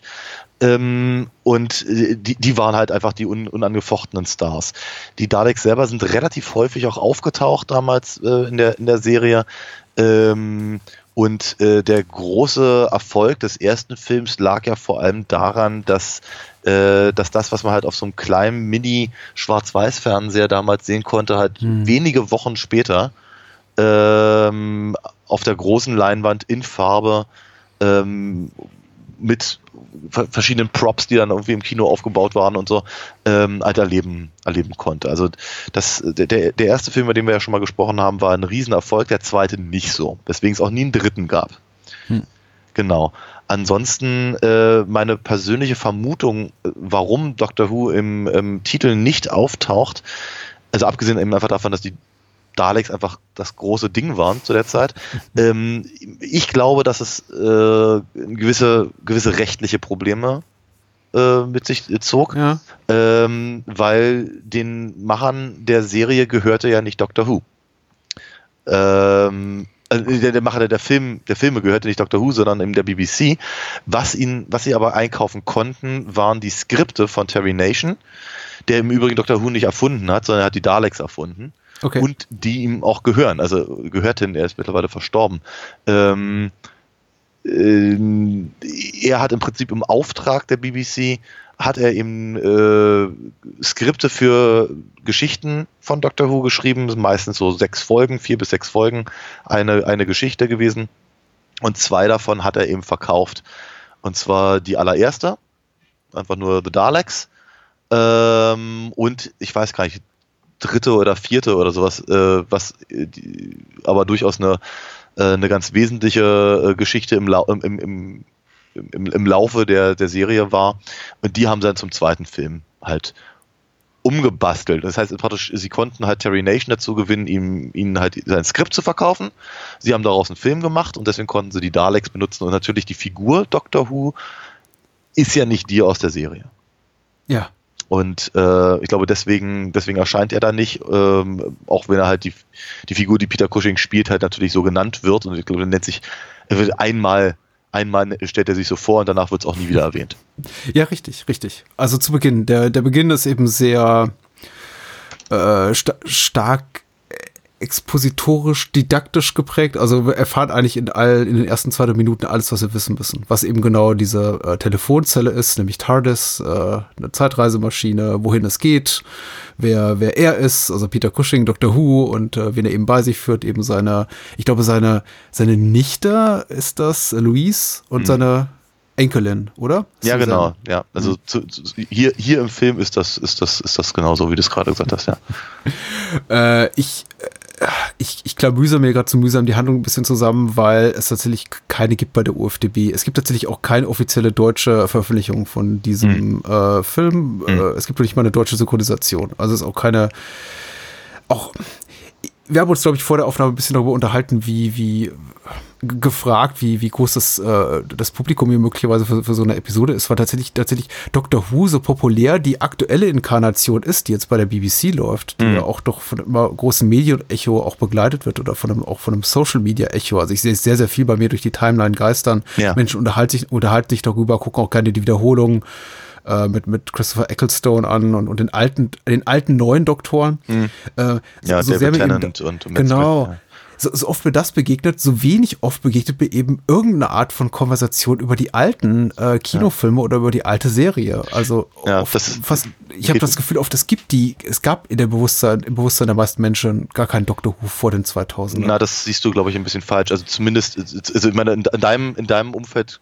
auf jeden Fall, kann ich mir das durchaus vorstellen, möchte ich natürlich nicht absprechen. In meinem, ähm, ich, das, das ist nur, also dieser Blick ist nur durch ja. meine Ignoranz bedingt, weil ich keine Ahnung habe. Also es ist, es ist schon so, also ich glaube, ich glaube in dem Moment, in dem die, also jetzt bei mir mag es etwas anders sein, aber ich habe eben auch ich habe einen ganz, ganz großen Teil äh, der, äh, der äh, Folgen vom ersten, zweiten, dritten, vierten und siebten Doktor gesehen. Mhm. Also äh, alles, alles Zeug halt von den 60ern bis, bis rein in die 80er. Äh, vom fünften, sechsten nicht so wahnsinnig viel.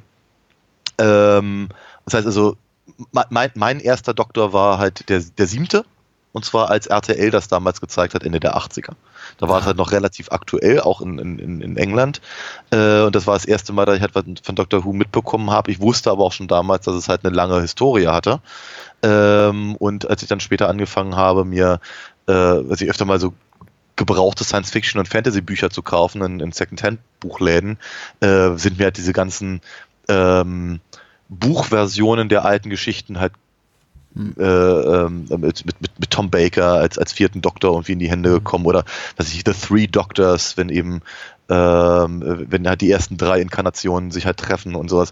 Also die, die ganzen Sachen waren mir halt bewusst. Ich habe mich aber damit nie auch, auch wirklich so sehr auseinandergesetzt, bis vor ein paar Jahren, als ich dann angefangen habe zu sagen, so ich möchte eigentlich gerne mal wissen, worauf basiert denn eigentlich bitte sehr das, was momentan, das hast du ganz hervorragend zusammengefasst, eben dann doch immer noch sehr gehypt ist. Ähm, und ich muss sagen, ich meine, ich liebe das tatsächlich. Ich bin großer, großer Doctor Who-Fan und ich, ich, ich, ich mag die alten Serien sehr, sehr gerne.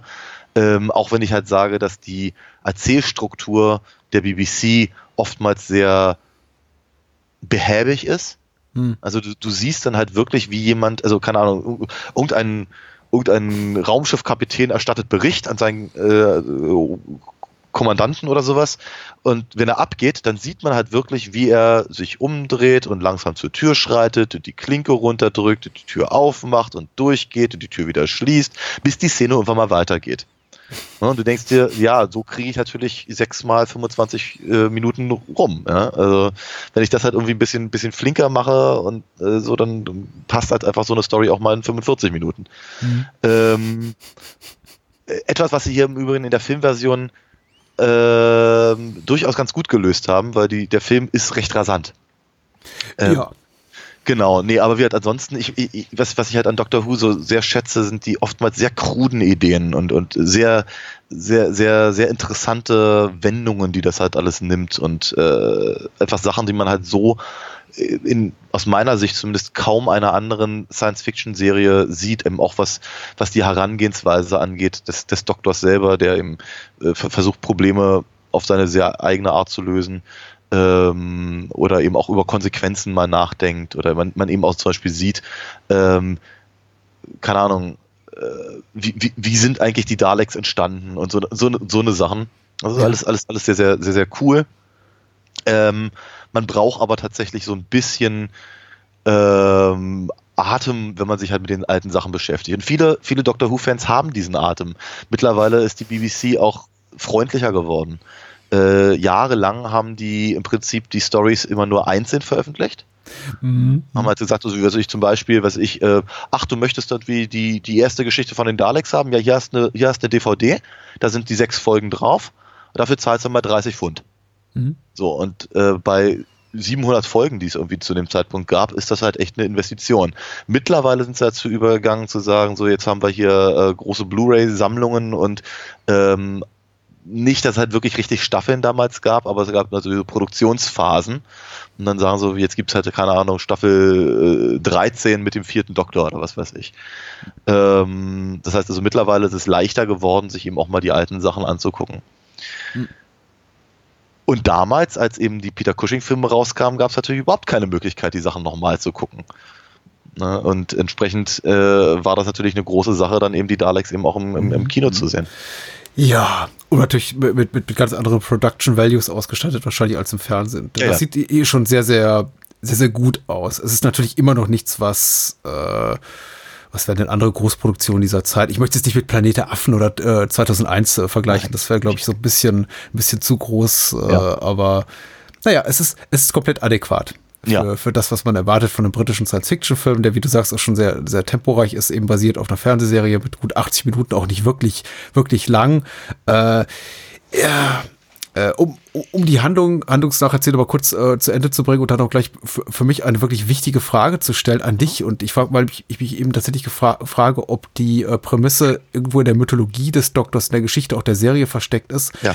Äh, die reisen ja dann mit Tom, dem äh, Polizisten, den sie aufgabeln, in der Jetztzeit, also in ja. der Jetztzeit des Jahres 1966, der gerade niedergeschlagen wurde mhm. oder einen Verbrecher verfolgt, genau, reisen sie mit TARDIS ins Jahr äh, 2150. Ja. Äh, in dieser zukünftigen Zeit in äh, London haben eben die Daleks schon die äh, Welt erobert, auch, äh, ich glaube, Zitat, äh, mehrere Kontinente vernichtet. Mhm, mh, mh. Und ich fragte mich, warum sind die da? Warum die, die versuchen ja keine Invasion zu stoppen. Die Invasion ist längst geschehen. Ja. Der Großteil der Menschheit ist tot. Ja. Was, was machen die da, wenn sie eine Zeitmaschine haben? Wieso reisen sie da nicht an einen Punkt zurück, an dem es etwas praktischer wäre, diese Invasion zu verhindern? Ja, das ist. Ich habe es nicht so richtig verstanden. Was machen die da? Das ist wie so ein umgekehrtes Zurück in die Zukunft, ne? Ja, ja, ein bisschen.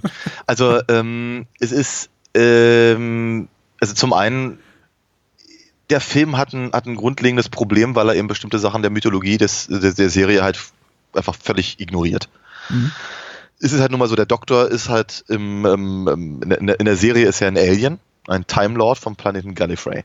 Mhm. Der äh, in seiner, seiner ersten Inkarnation äh, zusammen mit seiner, mit seiner äh, ähm, Enkelin Susan, die halt in der Serie ein Teenager ist, oder ein bisschen älter, ähm, ähm, praktisch eine TARDIS klaut, ist ja nicht so, ne, sie sagen, sagen im, im, im Film sagen sie immer, uh, this is my time machine, TARDIS.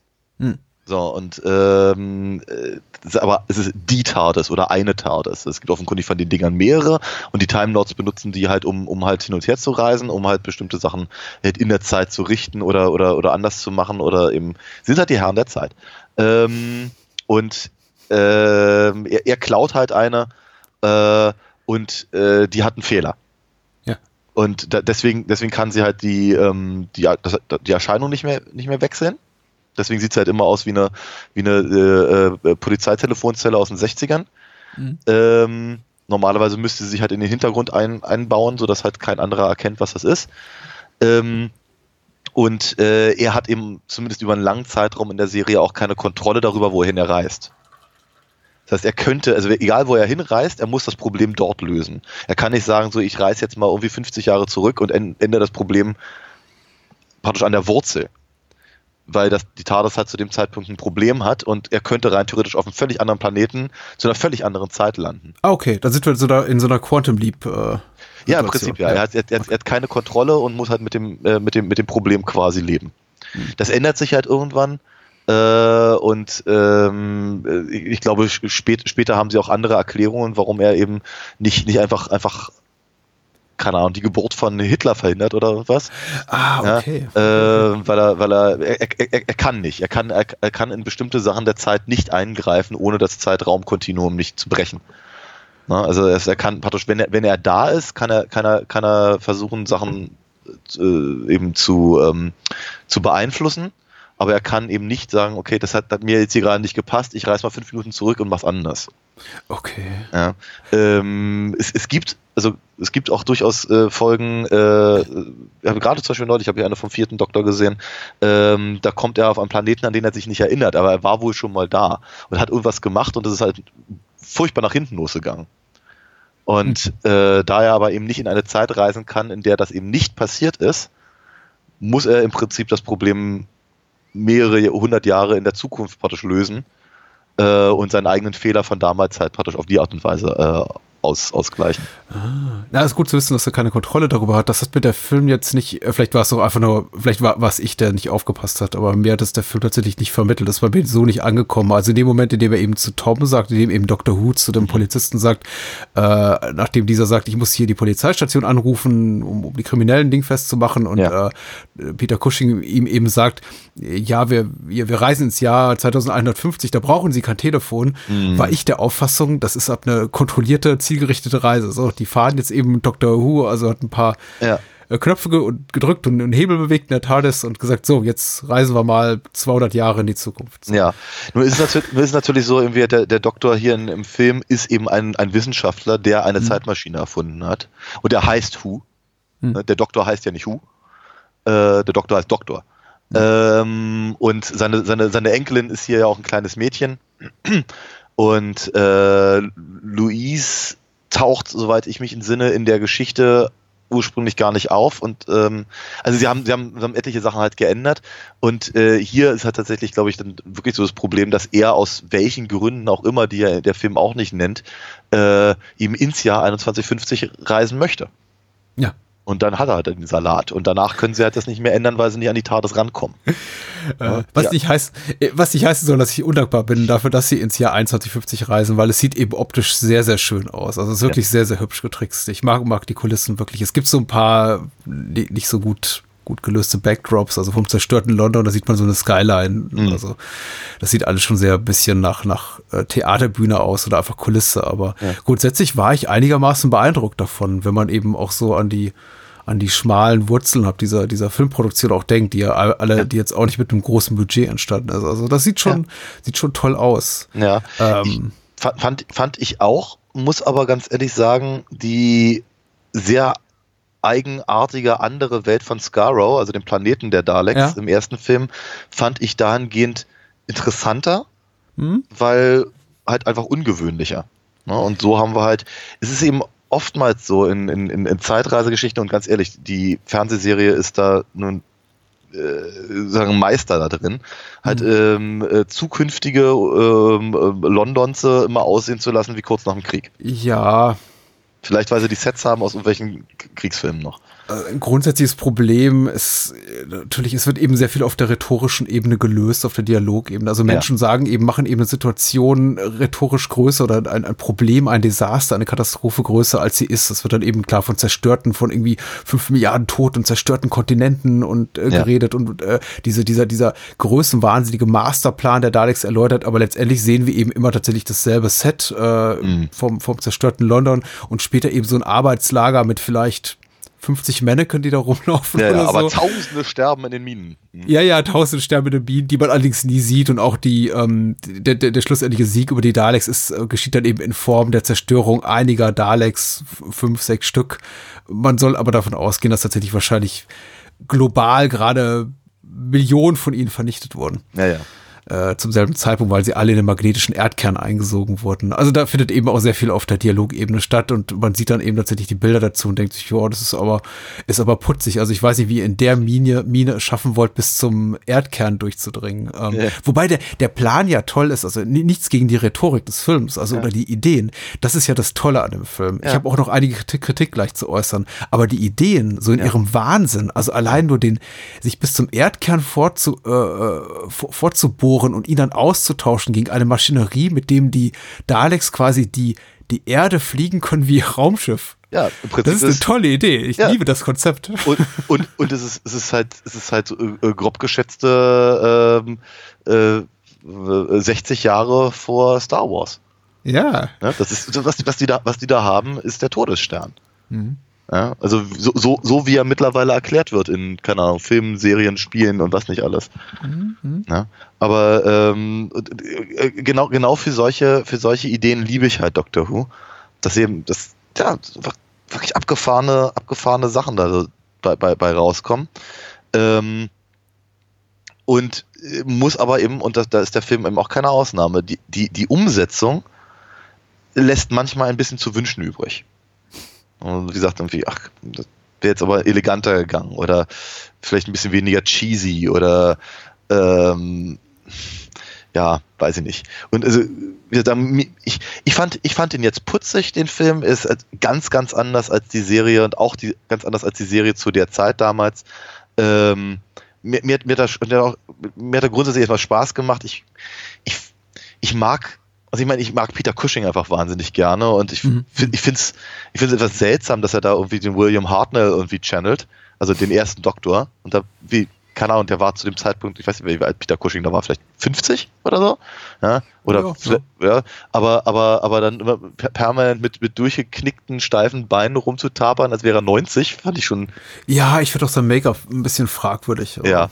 Ähm, aber, aber grundsätzlich äh, fand ich es halt irgendwie, keine Ahnung, ich fand ihn, ich fand ihn relativ sympathisch und alles und hat mir irgendwie schon Spaß gemacht und ich hatte an dem ganzen Film halt schon meine Freude. Ja, aber äh, Kritikpunkte habe ich auch und zwar noch und nöcher.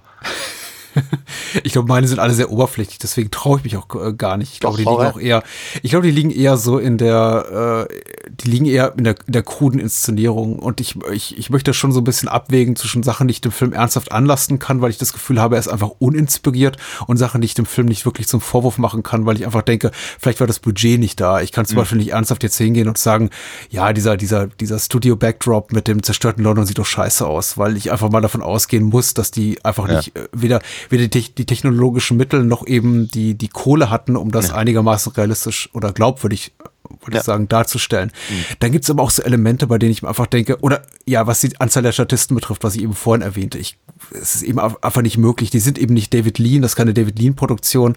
Äh, die, die, die können sich irgendwie nicht ab tausend Statisten leisten, die irgendwie durch die Gegend rennen für sie Ja. äh, ist immer noch eine Amicus-Produktion. Und die und, und Amicus waren ja schon die zweitklassigen, also nicht die zweitklassigen, aber so die, die, die, die Hammer-Studios für, ähm, für Hm. den nicht ganz so Wohlhabenden. Und Hammer war ja schon nicht groß. Also Ich, ver- ja, ja, ich, ich verstehe das. äh, nur, nur um jetzt vielleicht Menschen, die den Film nicht gesehen haben, so die Größenordnung erahnen zu lassen. Äh, nichts gegen Amicus, ich, ich, ich mag ihre Filme, aber das ist eben so, ja, mit, mit der Größenordnung haben wir es zu tun. Äh, und, und wie gesagt, da erwarte ich dann irgendwie so auch, auch auf äh, ästhetisch-inszenatorischer Ebene nicht so wahnsinnig viel, aber was mich richtig enttäuscht hat zum Beispiel war der, war der Score. Der hat mich richtig, richtig genervt, muss ich sagen. Also Ja, ja, der, war die immer Musik von, von Barry Gray und Bill McGuffey, von der Ja. ich das Gefühl hatte, die haben eben äh, sechs sehr eingängige Töne in Folge geschrieben Ja. und jetzt versuchen sie einfach diese sechs Töne in über, über 80 Minuten bis zum Ja. geht nicht mehr zu variieren. Ja. Und das fiel eben insbesondere auf in diesen äh, relativ langgezogenen, glaube ich, auch, auch, auch humoristisch gemeinten Momenten hier mit, mit Tom in der, in Ja. der Roboman-Verkleidung, in denen ich mich schon frage, ich, ich, wünschte mir einfach in diesen Momenten, als ich da zuguckte, dass die äh, endlich ein Ende nehmen. Ja, absolut. Es hat mich wirklich, es hat mich wirklich gestört, muss ich Ja, sagen. Ich saß ja. davor und dachte, okay, bisher Film hast du mir echt Spaß gemacht, aber Mhm. du, ver, du verhaust dich gerade wirklich im Ton und Mhm. äh, äh, Ganz buchstäblich. Ja. ja. Mhm. Und da, Ja. davon gab es eben so ein paar Sachen, also auch die, die mir ein bisschen ziellos erschienen. Auch die Frau, die alten Damen in der Hütte, von denen ich mir dachte, ja, wie, wieso, wie, wieso hätte man sich einfach sparen können? Ihr habt doch eh schon so ein großes Personal. Wieso jetzt auch noch die zwei Damen, die so komplett konsequenzlos sind für die Handlung? Hätten sie denen auch einfach irgendwie die, die, die, die, die, die hätten sie auch einfach den Daleks in die Hände rennen können, in die Naja, Arme rennen können. Ja, das, das, das glaube ich, lässt, lässt sich relativ schnell erklären. Abgesehen, ich fand das tatsächlich ganz cool, weil es eben auch die, die Skrupellosigkeit der, der Kollaborateure im Prinzip zeigt. ja. Äh, es hätte es nicht gebraucht, weil wir haben ja danach dann hier ähm, Wyler? Nee, wie hieß er doch gleich? Äh, Wyler ist der Ältere mit Bart, der, der für Achso, ja, äh, genau, die dann hier, ähm, also der, der Genau, ja. äh, Bro Broccoli, Broccoli hieß der, genau. der, der Menschen für Geld rausschmuggelt da. Und, genau. Ja, genau. Der. Genau, also, wird, also ich, ich, ich glaube, derselbe Punkt wird halt auch da gemacht. Ähm, von daher weiß ich nicht so genau, ob es gebraucht wurde, aber es stand halt im Drehbuch. Das ist, naja, nochmal, es ist halt, es ist, dieses, dieses Drehbuch ist halt geschrieben worden, um über sechs Wochen lang eine Geschichte am Laufen zu halten. Hm? Na? Ist ja nicht so. wir Ah, das ist interessant. Sehr gut. ja, Okay. wir haben, wir haben halt nicht, wir haben halt nicht eine, ein Drehbuch, das sagt so, das ist mein Punkt, Hm? ja, und da muss ich hin. Und das soll am Ende bei rauskommen. Sondern wir haben halt eine, ein Drehbuch, das sagt, okay, also wir haben eine Idee, äh, mal gucken, wie die sich entwickelt. Und wir haben sechs Wochen Zeit und in jeder Folge muss halt, äh, muss halt was Spannendes passieren. Wir müssen irgendwie einen neuen Plotpunkt erfahren, irgendwie irgendeiner muss gekidnappt werden und befreit werden.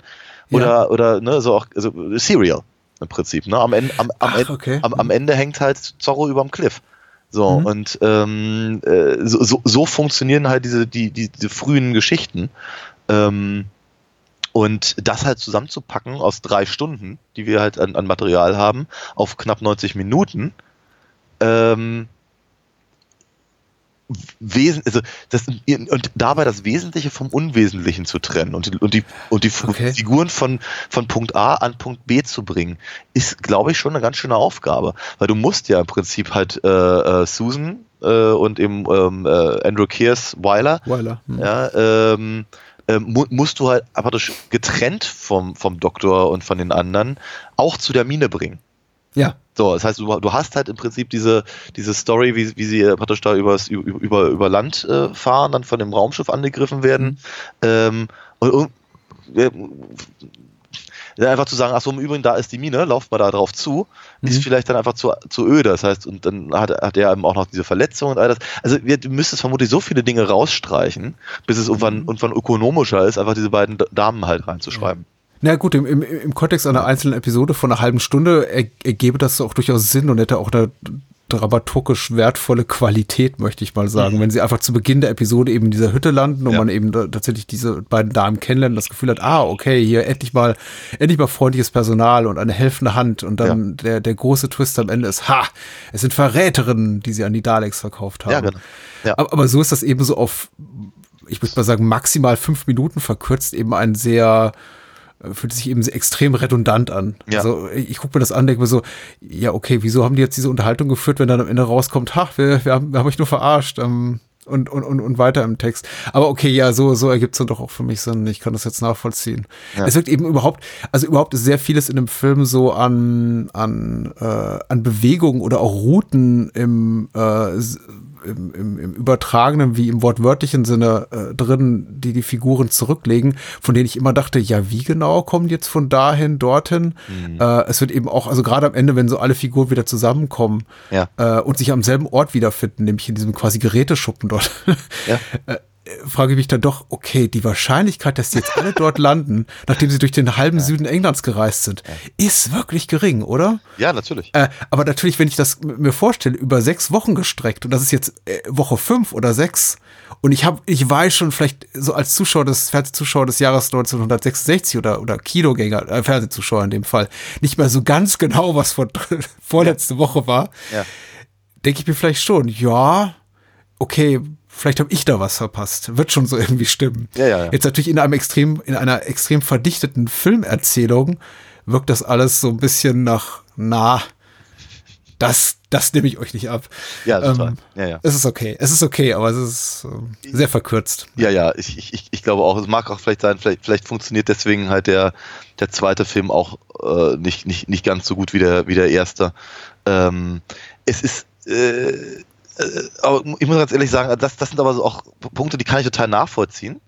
Ähm, aber mich, mich stören sie etwas weniger, weil ich glaube. Nein, sie stören mich auch nicht. Ich Nee, habe mich auch nicht geärgert. Nicht wie über den, nicht wie über die Musik. Ja, ja. Äh, das kann ich total nachvollziehen, weil am Anfang fand ich dieses Thema der Roboman tatsächlich ganz, äh, ganz drollig, aber nach dem fünften Mal dachte ich auch so bei mir, auch, nur ist aber mal gut. Ne?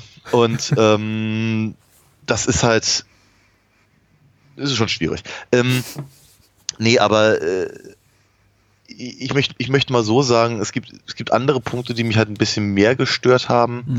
Ähm, es ist ja nun mal so, also wir, die, die, die äh, also der, der, der Doktor reist ja immer mit Companions. So, und am Anfang der Serie war es halt eben seine, seine, seine, seine Enkelin Susan, ähm, die im Übrigen hier in dieser Geschichte, in der Serie, ihren letzten Auftritt hatte, weil wie gesagt, sie war halt etwas älter als jetzt das kleine Mädchen im Film.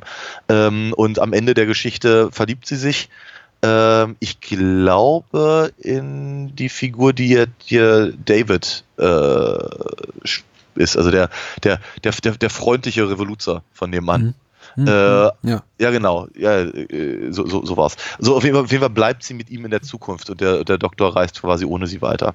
So, ähm, so auf jeden Fall. Ähm, ansonsten waren halt damals ähm, äh, eben die beiden selben Figuren wie aus dem ersten Film, also Ian und Barbara mit dabei, die aber im, also äh, ganz anders geschrieben sind als in der, in, im ersten Film. Und hier sind sie halt völlig abwesend. Hm. Also äh, der, der Ian ähm, aus der Serie ist halt ein sehr straighter, Typ. also im Prinzip ist er der Peter, Pe- Peter van Eyck, den wir gerade hatten. Ähm, und, und Barbara ist halt äh, eine, also die sind beide Lehrer, die Lehrer von Susan. Äh, und in der, im ersten Film ist Barbara, glaube ich, auch eine Enkelin und Ian ist ihr etwas trotteliger Freund, der mir damals schon den ersten Film etwas verleidet hat. Ähm, hier haben wir mit Louise eine neue Figur, die eben jetzt eine Nichte ist vom, vom, vom Doktor und eben äh, Bernard Cribbins, ähm, den ich eigentlich ganz gerne mag, äh, als Tom, der aber eben auch, also der, der, der ist nicht ganz so bescheuert wie, ähm, äh, wie, äh, wie Ian aus dem ersten Film, aber er ist halt da für ein Comic Relief. Hm. Und genau diesen Comic Relief hätte ich einfach nicht gebraucht. Weil er eben auch nicht funktioniert. Er ist einfach nicht besonders komisch. Also, Ja. diese, diese, also wenn, wenn- wenn er sich da als Roboman äh, verkleidet und dann irgendwie äh, immer in die falsche Richtung sich dreht äh, oder oder äh, wie keine Ahnung, ähm, weiß ich, die Essensaufnahme äh, nicht, nicht, nicht so hinbekommt wie die anderen und sowas. Ich, boah, das ist ich weiß nicht, ich habe ich mich wirklich gefragt, fand man sowas im Jahr 66 lustig? Ich glaube, Kinder finden es lustig. Ich habe mir das öfter mal gedacht. Ich glaube, ich glaube, wäre ich acht, neun, zehn, ich hätte sehr, sehr großen Spaß in dem Film. Ja. Aber kann durchaus sein, ja.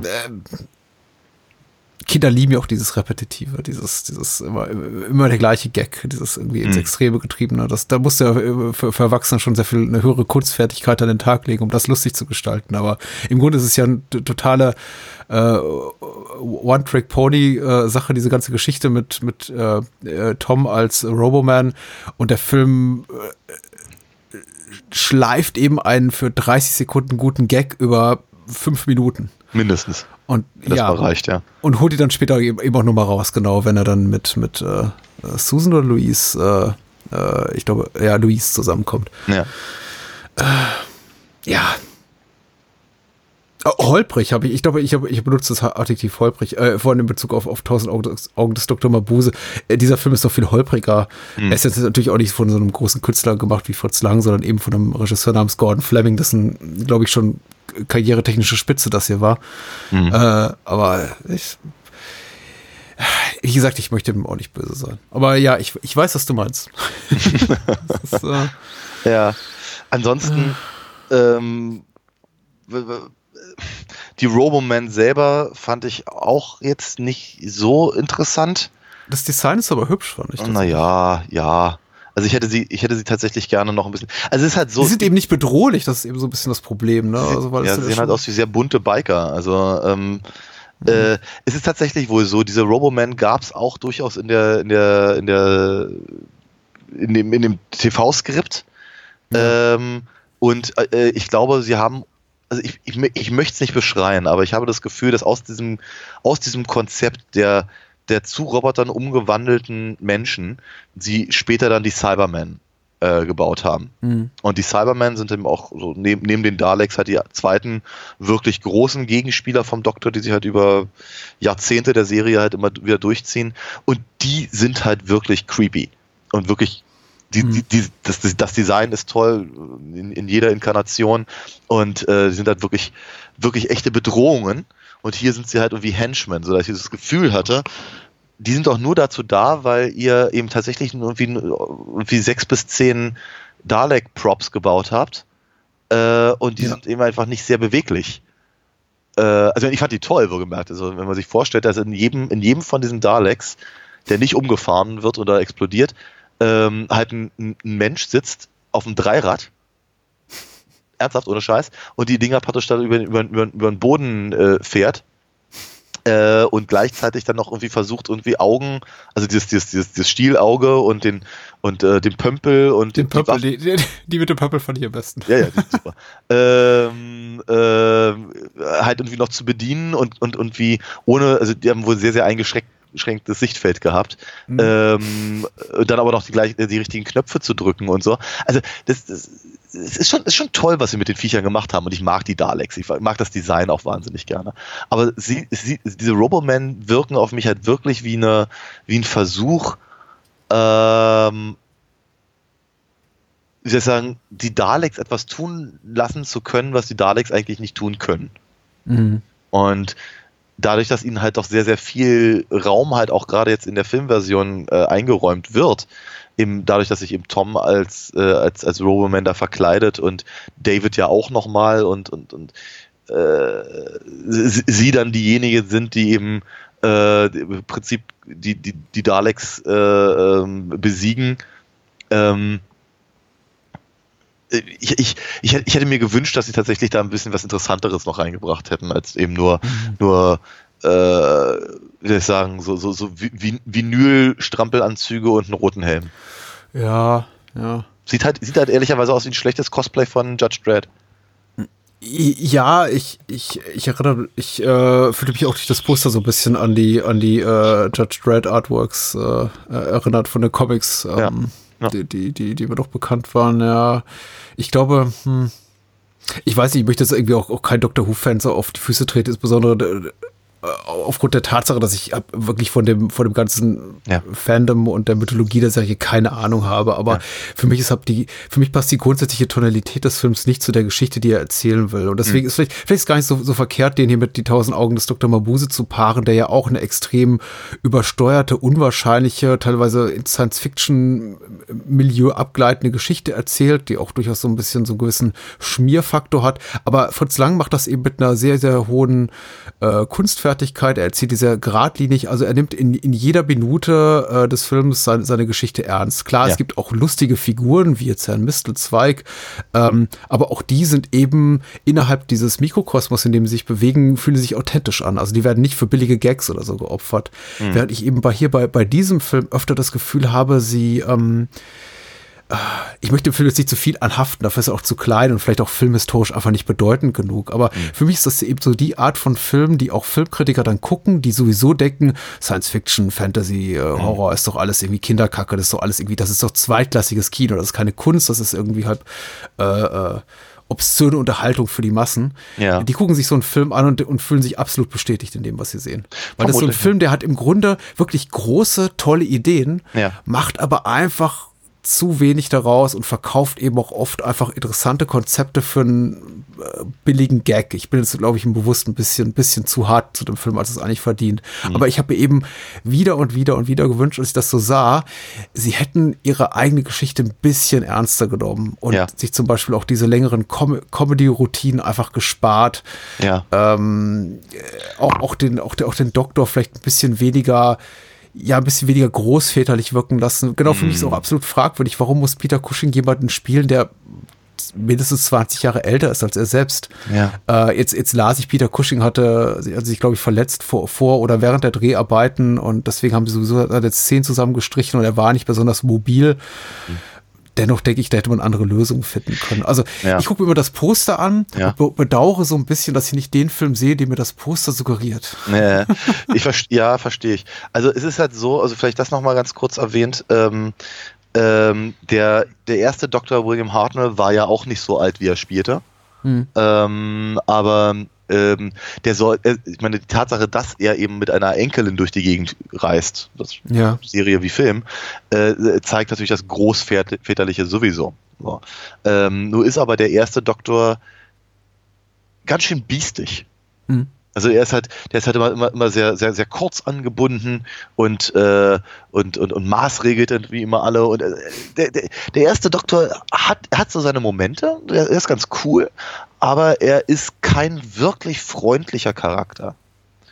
Ähm, und das hat so ein bisschen, glaube ich, auch den Hintergrund, ähm, dass sie, also er, der, der Doktor selber ist eigentlich nicht der Hauptdarsteller gewesen in der, in der, zumindest in der ersten Inkarnation. Das waren tatsächlich eben Barbara und Ian. ne? Sie, sie sollten, sie waren die Lehrer, sie waren die Autoritätsfiguren und sie äh, haben halt im Prinzip ähm, so ein bisschen den, den, den pädagogischen Ansatz gehabt, den die Serie ja ursprünglich verfolgte. Es sollte halt immer im Wechsel, sollte halt eine, eine, eine Story halt, äh, so eine Science-Fiction-Story äh, sein, bei der man aber auch durchaus wirklich was Wissen- Wissenschaftliches lernen sollte.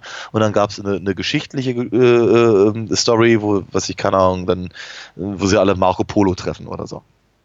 Ähm, und äh, eben diese beiden Lehrerfiguren dann eben als, als, äh, als erwachsene und ernstzunehmende Figuren, also passend zum, zum Doktor. Und das, das haben sie halt alles sehr, sehr stark geändert für die Filmversion. Und sie nehmen jetzt den, den, den Großvater-Teil sehr ernst und lassen Peter Cushing halt so ein bisschen rummümmeln. Ähm, und die, die eigentlichen Figuren, mit denen man sich identifizieren sollte, sind halt entweder non-existent oder ein bisschen trottelig. Ähm, was irgendwie halt für mich eben auch ganz, ganz großen Faktor halt dessen halt einräumt, weil ich ja wie sage, na, ich glaube, ich, ich, ich irgendwie freue ich mich, dass es sie gibt, diese Filme, weil ich finde, sie sehen sehr schön aus, sie sind sehr bunt und, und, und machen viel Spaß und die Daleks sehen toll aus und, Ja. und so und das ist halt alles sehr actionreich und so, aber es ist halt, äh, es sagen wir mal so, es, es, es wundert mich nicht, dass sie eigentlich, dass sie nie einen Versuch unternommen haben, diese Sachen halt irgendwie in die, in die Haupthandlung der Serie mit in, zu integrieren, weil sind, das sind eben auch genau die Punkte, die mich halt auch durchaus stören an diesem Film. Wenn ich sie halt direkt vergleiche mit der Serie, was ich ehrlicherweise den gesamten Abend schon tue. Vielleicht, vielleicht nochmal als, als, als, als, als kurze, kurze Sache reingeworfen, ähm, weil ich ja auch, auch sagte, dass eben äh, ähm, Bernard Cribbins halt hier den, den, den Comic Relief Charakter spielt, der aber eben nicht ganz so trottelig ist wie Ian im ersten Film. Ähm, ja, durchaus, durchaus so seine Action-Momente und, und, und, und äh, es ist verhältnismäßig heldenhaft. Ähm, äh, mir, mir, mir, ist er zum ersten Mal wirklich bewusst geworden als, als Sp Sprecher von den Wombles. Mhm. Wenn du die noch kennst, die fand ich ja toll als Kind. Ja, ja. Äh, Im Deutschen gesprochen von Dieter Hallervorden, aber sein Name stand halt auch mal vorne weg, Bernd Cribbins. Ähm, und was natürlich ganz, was ich ganz cool finde, weil das ist tatsächlich, soweit ich weiß, die einzige, der einzige ähm, Überschneidungspunkt zur Fernsehserie. Er hat dann später ähm, einen Companion in der, des zehnten Doktors gespielt ja, okay. als, als äh, auch als, als, als Großvater sein- der, der, der Hauptcompanion quasi. Ja. Okay, okay. Ähm, ich habe ich hab irgendwie eine Erinnerung noch aus dem, aus dem Alfred Hitchcock-Film Frenzy, aber da spielt er, glaube ich, auch noch eine kleine Nebenrolle, ja. Ähm, ich, es ist so dieses, dieses, diese Art von on. Gesicht. Carry on. Ja, es, aus den Carry, ich bin mir sicher, ich, ich kann, ich kann ihm jetzt nicht die Carry-On-Filme, in denen er mitgewirkt hat, äh, zuordnen, aber ich bin mir absolut sicher, ich habe ihn schon dutzendmal irgendwo anders gesehen. Das ist so eines dieser Klassen, diese, diese, dieser, äh, hast du schon mal gesehen, Gesichter, mir fällt aber gerade nicht ein, wo. äh, ich, äh, er ist auch grundsätzlich, niemand ist unsympathisch oder inkompetent, alles ist gut, es ist einfach so ein bisschen, ein bisschen zu viel und es sind für mich einfach, ich, ich, ich tue mir wirklich schwer mit einer, mit einer, damit jetzt irgendjemand den Film zu empfehlen oder abzuraten, weil für mich bietet er eben sehr viel Schönes, aber es passt eben alles nicht so richtig zusammen und es ist alles so ein bisschen viel und äh, gut, es gibt sich, gibt, äh, reicht sich die Hand mit dem Schlechten. Ich weiß nicht, es ist so, äh, ähm, die, die, die, Action-Momente sind zum Beispiel äußerst kompetent inszeniert. äh, Zum Teil so, so gut, dass ich mich schon fragte, ob ich plötzlich in einem anderen Film gelandet bin. Zum Beispiel diese Autoverfolgungsjagd mit dem, mit dem Bully Ja. äh, durch die Straßen des zerstörten Londons. Unmittelbar nachdem eben Dortmund, der äh, hier äh, Rebellenanführer, nenne ich ihn jetzt mal, im, im Rollstuhl da erschlagen wurde von den äh, Ziegelsteinen, die auf ihn niederrasseln. Ja. Auch das ist ein toller Moment. Da, das, ist, das ist so auch ähm, hochwertig produziert und auch die Kameraführung zum Beispiel so dynamisch. Also Ja. da haben sie offenbar einfach hinten auf, auf, dem, auf dem Motorrad eine Kamera geklemmt und diesen und, und hängen da ganz nah an, an, dem, an, dem, an dem Kühlergrill von dem Bulli dran, der halt durch diese Straßen rast. Mhm. Da dachte ich mir schon so, wow, das ist, äh, das ist wirklich eine Art der Action-Inszenierung, die hätte im, im zeitgenössischen Kino noch Bestand. Also Ja. könnte man so eins zu eins mit moderneren Fahrzeugen heute noch zeigen. Äh, Ja. und dann kommen eben wieder so Sachen wie, ja, die Biene mit ihren 20 Arbeitern. Und ich denke mir so, ja, okay, das ist jetzt wieder ganz klein und das kannst du heute so niemandem mehr zeigen. Aber wie gesagt, ich lege auch nicht die Maßstäbe an. Mir geht es tatsächlich eher um das, äh, um die kleinen Lieblosigkeiten, die mich stören und um die ähm, etwas sehr, sehr kompakte Handlung. Ich hätte mir da tatsächlich etwas mehr Luft zum Atmen gewünscht und fragte mich eben auch, ob es jetzt wirklich an der, an, an, an Cushing lag, an seiner Verletzung, dass man nicht mehr Drehtage zur Verfügung hatte. Aber fragte mich doch, wieso muss so ein Film, der offenbar eine sehr ambitionierte Science-Fiction-Geschichte erzählen will, gerade mal, was weiß ich, 82, 83 Minuten lang sein. Ja. Und nicht vielleicht, gib ihm doch 100. Mhm. Also, ist doch möglich. Ja. Gibt doch andere Amicus-Filme mit 100 Minuten. Ist Ihnen das Geld ausgegangen oder so? Also der Film war wohl sehr teuer und Mhm. konnte, konnte wohl nur ähm, durch ähm, die Finanzierung von Sugar Puffs. Äh, äh, Ja, stimmt, die. Poster hängen immer im Hintergrund. Ja, ja. Product Placement im 21, äh, ja, im 22. Jahrhundert, genau. Amicus hat 500 Pfund damals bezahlt für die Rechte an drei Terry Nation Stories äh, Serials. Das ist ja. das ist ja, das ist so ein Schnäppchen damals. Naja, es sind aber, es sind aber, sind aber äh, 60er Jahre Pfund. Ja. Und damit sind Gut, das wären dann heute 5000 vielleicht oder so. Ja, ich weiß nicht so genau. Ich meine, das war damals, also ich, ich, ich, also ich glaube, ein Pfund war schon, war schon me mehrere, mehrere zehn Schilling oder sowas. Also, also es war, äh, äh, die, die hat doch dieses sehr, sehr, seltsame äh, äh, Zahlungssystem, das sie dann in den Ja. 70ern ähm, ähm, äh, irgendwie neu gemacht haben. Und ich glaube, 500 Pfund waren relativ viel Geld dafür, dass er im Prinzip ein Skript, das er schon längst geschrieben hatte für und das produziert wurde äh, für die BBC, einfach quasi nochmal woanders hin verkauft. Der hat ja keine Okay. Arbeit damit. Ähm, die, die, die Story wurde ja dann ähm, äh, im Prinzip ähm, von hier, wie heißt er noch gleich, äh, Milton Subotsky Ja. äh, quasi dann auf, auf, auf filmisch getrimmt. Okay. Ja. Ich habe gerade so, so, so britischen Inflationsrechner äh, Ja, rausgeholt. rein. 500 Pfund äh, 1964 sind ungefähr 10.000 Pfund heute. Na, siehst du. Immerhin, Und 10.000 ja. 10.000 Pfund sind was? 13.000, 14.000 Euro? Ungefähr, ja. Naja. Wenn ich keine Arbeit habe, nehme ich das Geld. Ja, klar. Und ich meine, damals war natürlich sowas wie äh, Zweitverwertungsrechte und Merchandise und das Ganze natürlich alles noch überhaupt kein Thema. Also heutzutage wird man sich das nicht mehr so billig abkaufen lassen. Aber damals, ich glaube, damals hat man nicht wirklich weiter vorausgeplant als vielleicht irgendwie bis zum nächsten Jahr. Und ich glaube, Terry Nation war sehr glücklich darüber, über das, was er bekam. Also, Ja, vor, vor, vor- vor allem, weil natürlich, ich meine, ja, die, die, ich meine, die Daleks waren halt ein, ein echter, echter Kracher. Ja. Äh, zur selben Zeit, die, wie die Beatles gerade ein Kracher waren. Ähm, offenkundig war, war England, sagen wir mal, in, in Kracherlaune. Ähm, Genau, jedenfalls, äh, aber ja, es ist halt Science Fiction für, für Kinder gewesen damals äh, und wer weiß, wie lange da so ein Hype anhält. Mhm. Ja, konnte ja, konnte ja keiner ahnen. Er hat aber in den, in seinen, in seinen späteren Jahren und jetzt mittlerweile macht es eben sein Estate äh, eben sehr, sehr die Finger auf den Daleks gelassen und äh, ist sehr, sehr spärlich damit umgegangen, äh, wie, wie sie eingesetzt werden durften und wo und wer dafür zahlen konnte und äh, erst seit ja, keine Ahnung, so ein, also in dieser, in dieser etwas, etwas schwierigen Phase, in der es eben keinen neuen Doctor Who gab, also was ich, 96, glaube ich, oder wann war der, wann war der Film? Ähm, bis eben äh, die, die, die neue Serie mit Christopher Eccleston äh, dann rauskam. Ich glaube, da haben sie dann eben auch angefangen, dann irgendwie Parodien mit den Daleks zu machen und so. Mhm. Mhm. Das aber im Übrigen auch, also den, den, den werde ich dir irgendwann vielleicht in, in, in äh, ein paar Jahren auch nochmal rüberhelfen. Der Doctor Who äh, Fernsehfilm mit dem, mit dem, der, der einzige, der fast einzige Auftritt des, äh, des achten Doktors. Ich weiß, ihr Fans redet immer vom so und so vierten Doktor und ich kann da natürlich nicht durchsteigen, weil für Nee. mich ist das irgendwie vergleichbar mit, weiß ich nicht, wenn ich einem nicht-Star Trek-Fan irgendwas über, über Christopher Pike erzählen will und die mich dann angucken mit großen Augen. Und denken, Ich wüsste aber, wer es ist, also von daher. Ja, du wüsstest, wer es ist. Und ich meine, die ganzen Namen habe ich auch ungefähr drauf, aber da ich nicht mal weiß, äh, offenbar um, um die, um die äh, äh, grundsätzliche Prämisse der Serie, die du mir gerade irgendwie zum Teil erläutert hast, das Ja. ist, ist einfach da, ist einfach ein Wort. Der achte Doktor, okay. Ja, Ja. brauchen wir gern. Mhm. Irgendwann. Ja, irgendwann mal. Ja, danke fürs Mitbringen. Das war, war, war hübsch. Und wie gesagt, auch kein großer Zeitfresser jetzt mit der, mit 85 Minuten. Ich fühlte mich gut unterhalten, wenn auch nicht immer, also ich fühlte mich unterhalten, wenn auch nicht immer gut, wollte ich ehrlich sagen. Ja, ähm, aber ganz ehrlich, das, das, das, das, das geht mir ja ganz genauso. Und für mich, für mich ist es halt äh, äh, ein Unikum. Hm? Ja. Und ich mag Peter Cushing, den haben wir ja auch relativ häufig äh, schon, schon hier bei uns zu Gast gehabt. Oh ja, oh ja. Wollen wir, wollen wir nächste Woche anteasern? Oh ja, oh ja, nächste, nächste, nächste Woche wird es halt deutlich weniger promoviert und dafür aber um einiges sleasiger. Ja. Stimmt, stimmt, stimmt. Ja, es ist ja gar nicht so. Ich, ich wollte gerade sagen, eigentlich doch irgendwie kindgerechte Unterhaltung, aber dann erinnerte mich doch so an ein, zwei Szenen aus dem äh, kanadischen Film, über den wir sprechen und dachte, nö, stimmt, das ist schon ein bisschen schmutzig. Äh, welche möchtest du denn anteasern? Ich nehme, ich glaube, den etwas früheren.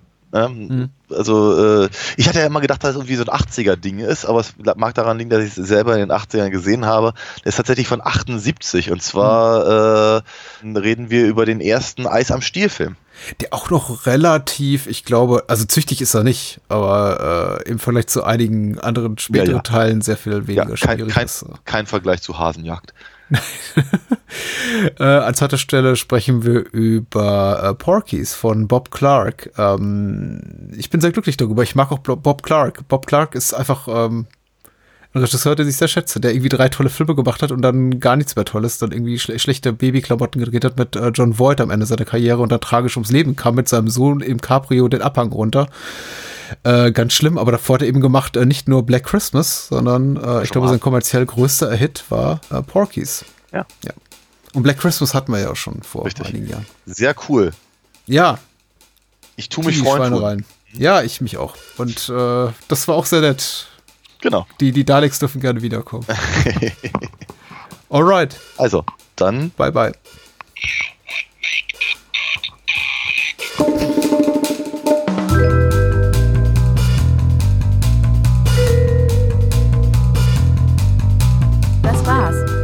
Mehr Bahnhofskino und die Bahnhofskino Extended Edition gibt es bei iTunes, Spotify und überall, wo es gute Podcasts gibt.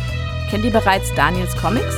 Auf alinafox.de erfahrt ihr alles rund um seine legendäre Meisterdiebin und ihre Abenteuer. Und denkt bitte daran, eure Unterstützung durch eine Patreon-Patenschaft oder PayPal-Spende sichert diesem Podcast das Überleben. Unter bahnhofskino.com findet ihr alle Möglichkeiten, uns unter die Arme zu greifen. Vielen Dank fürs Zuhören und adios.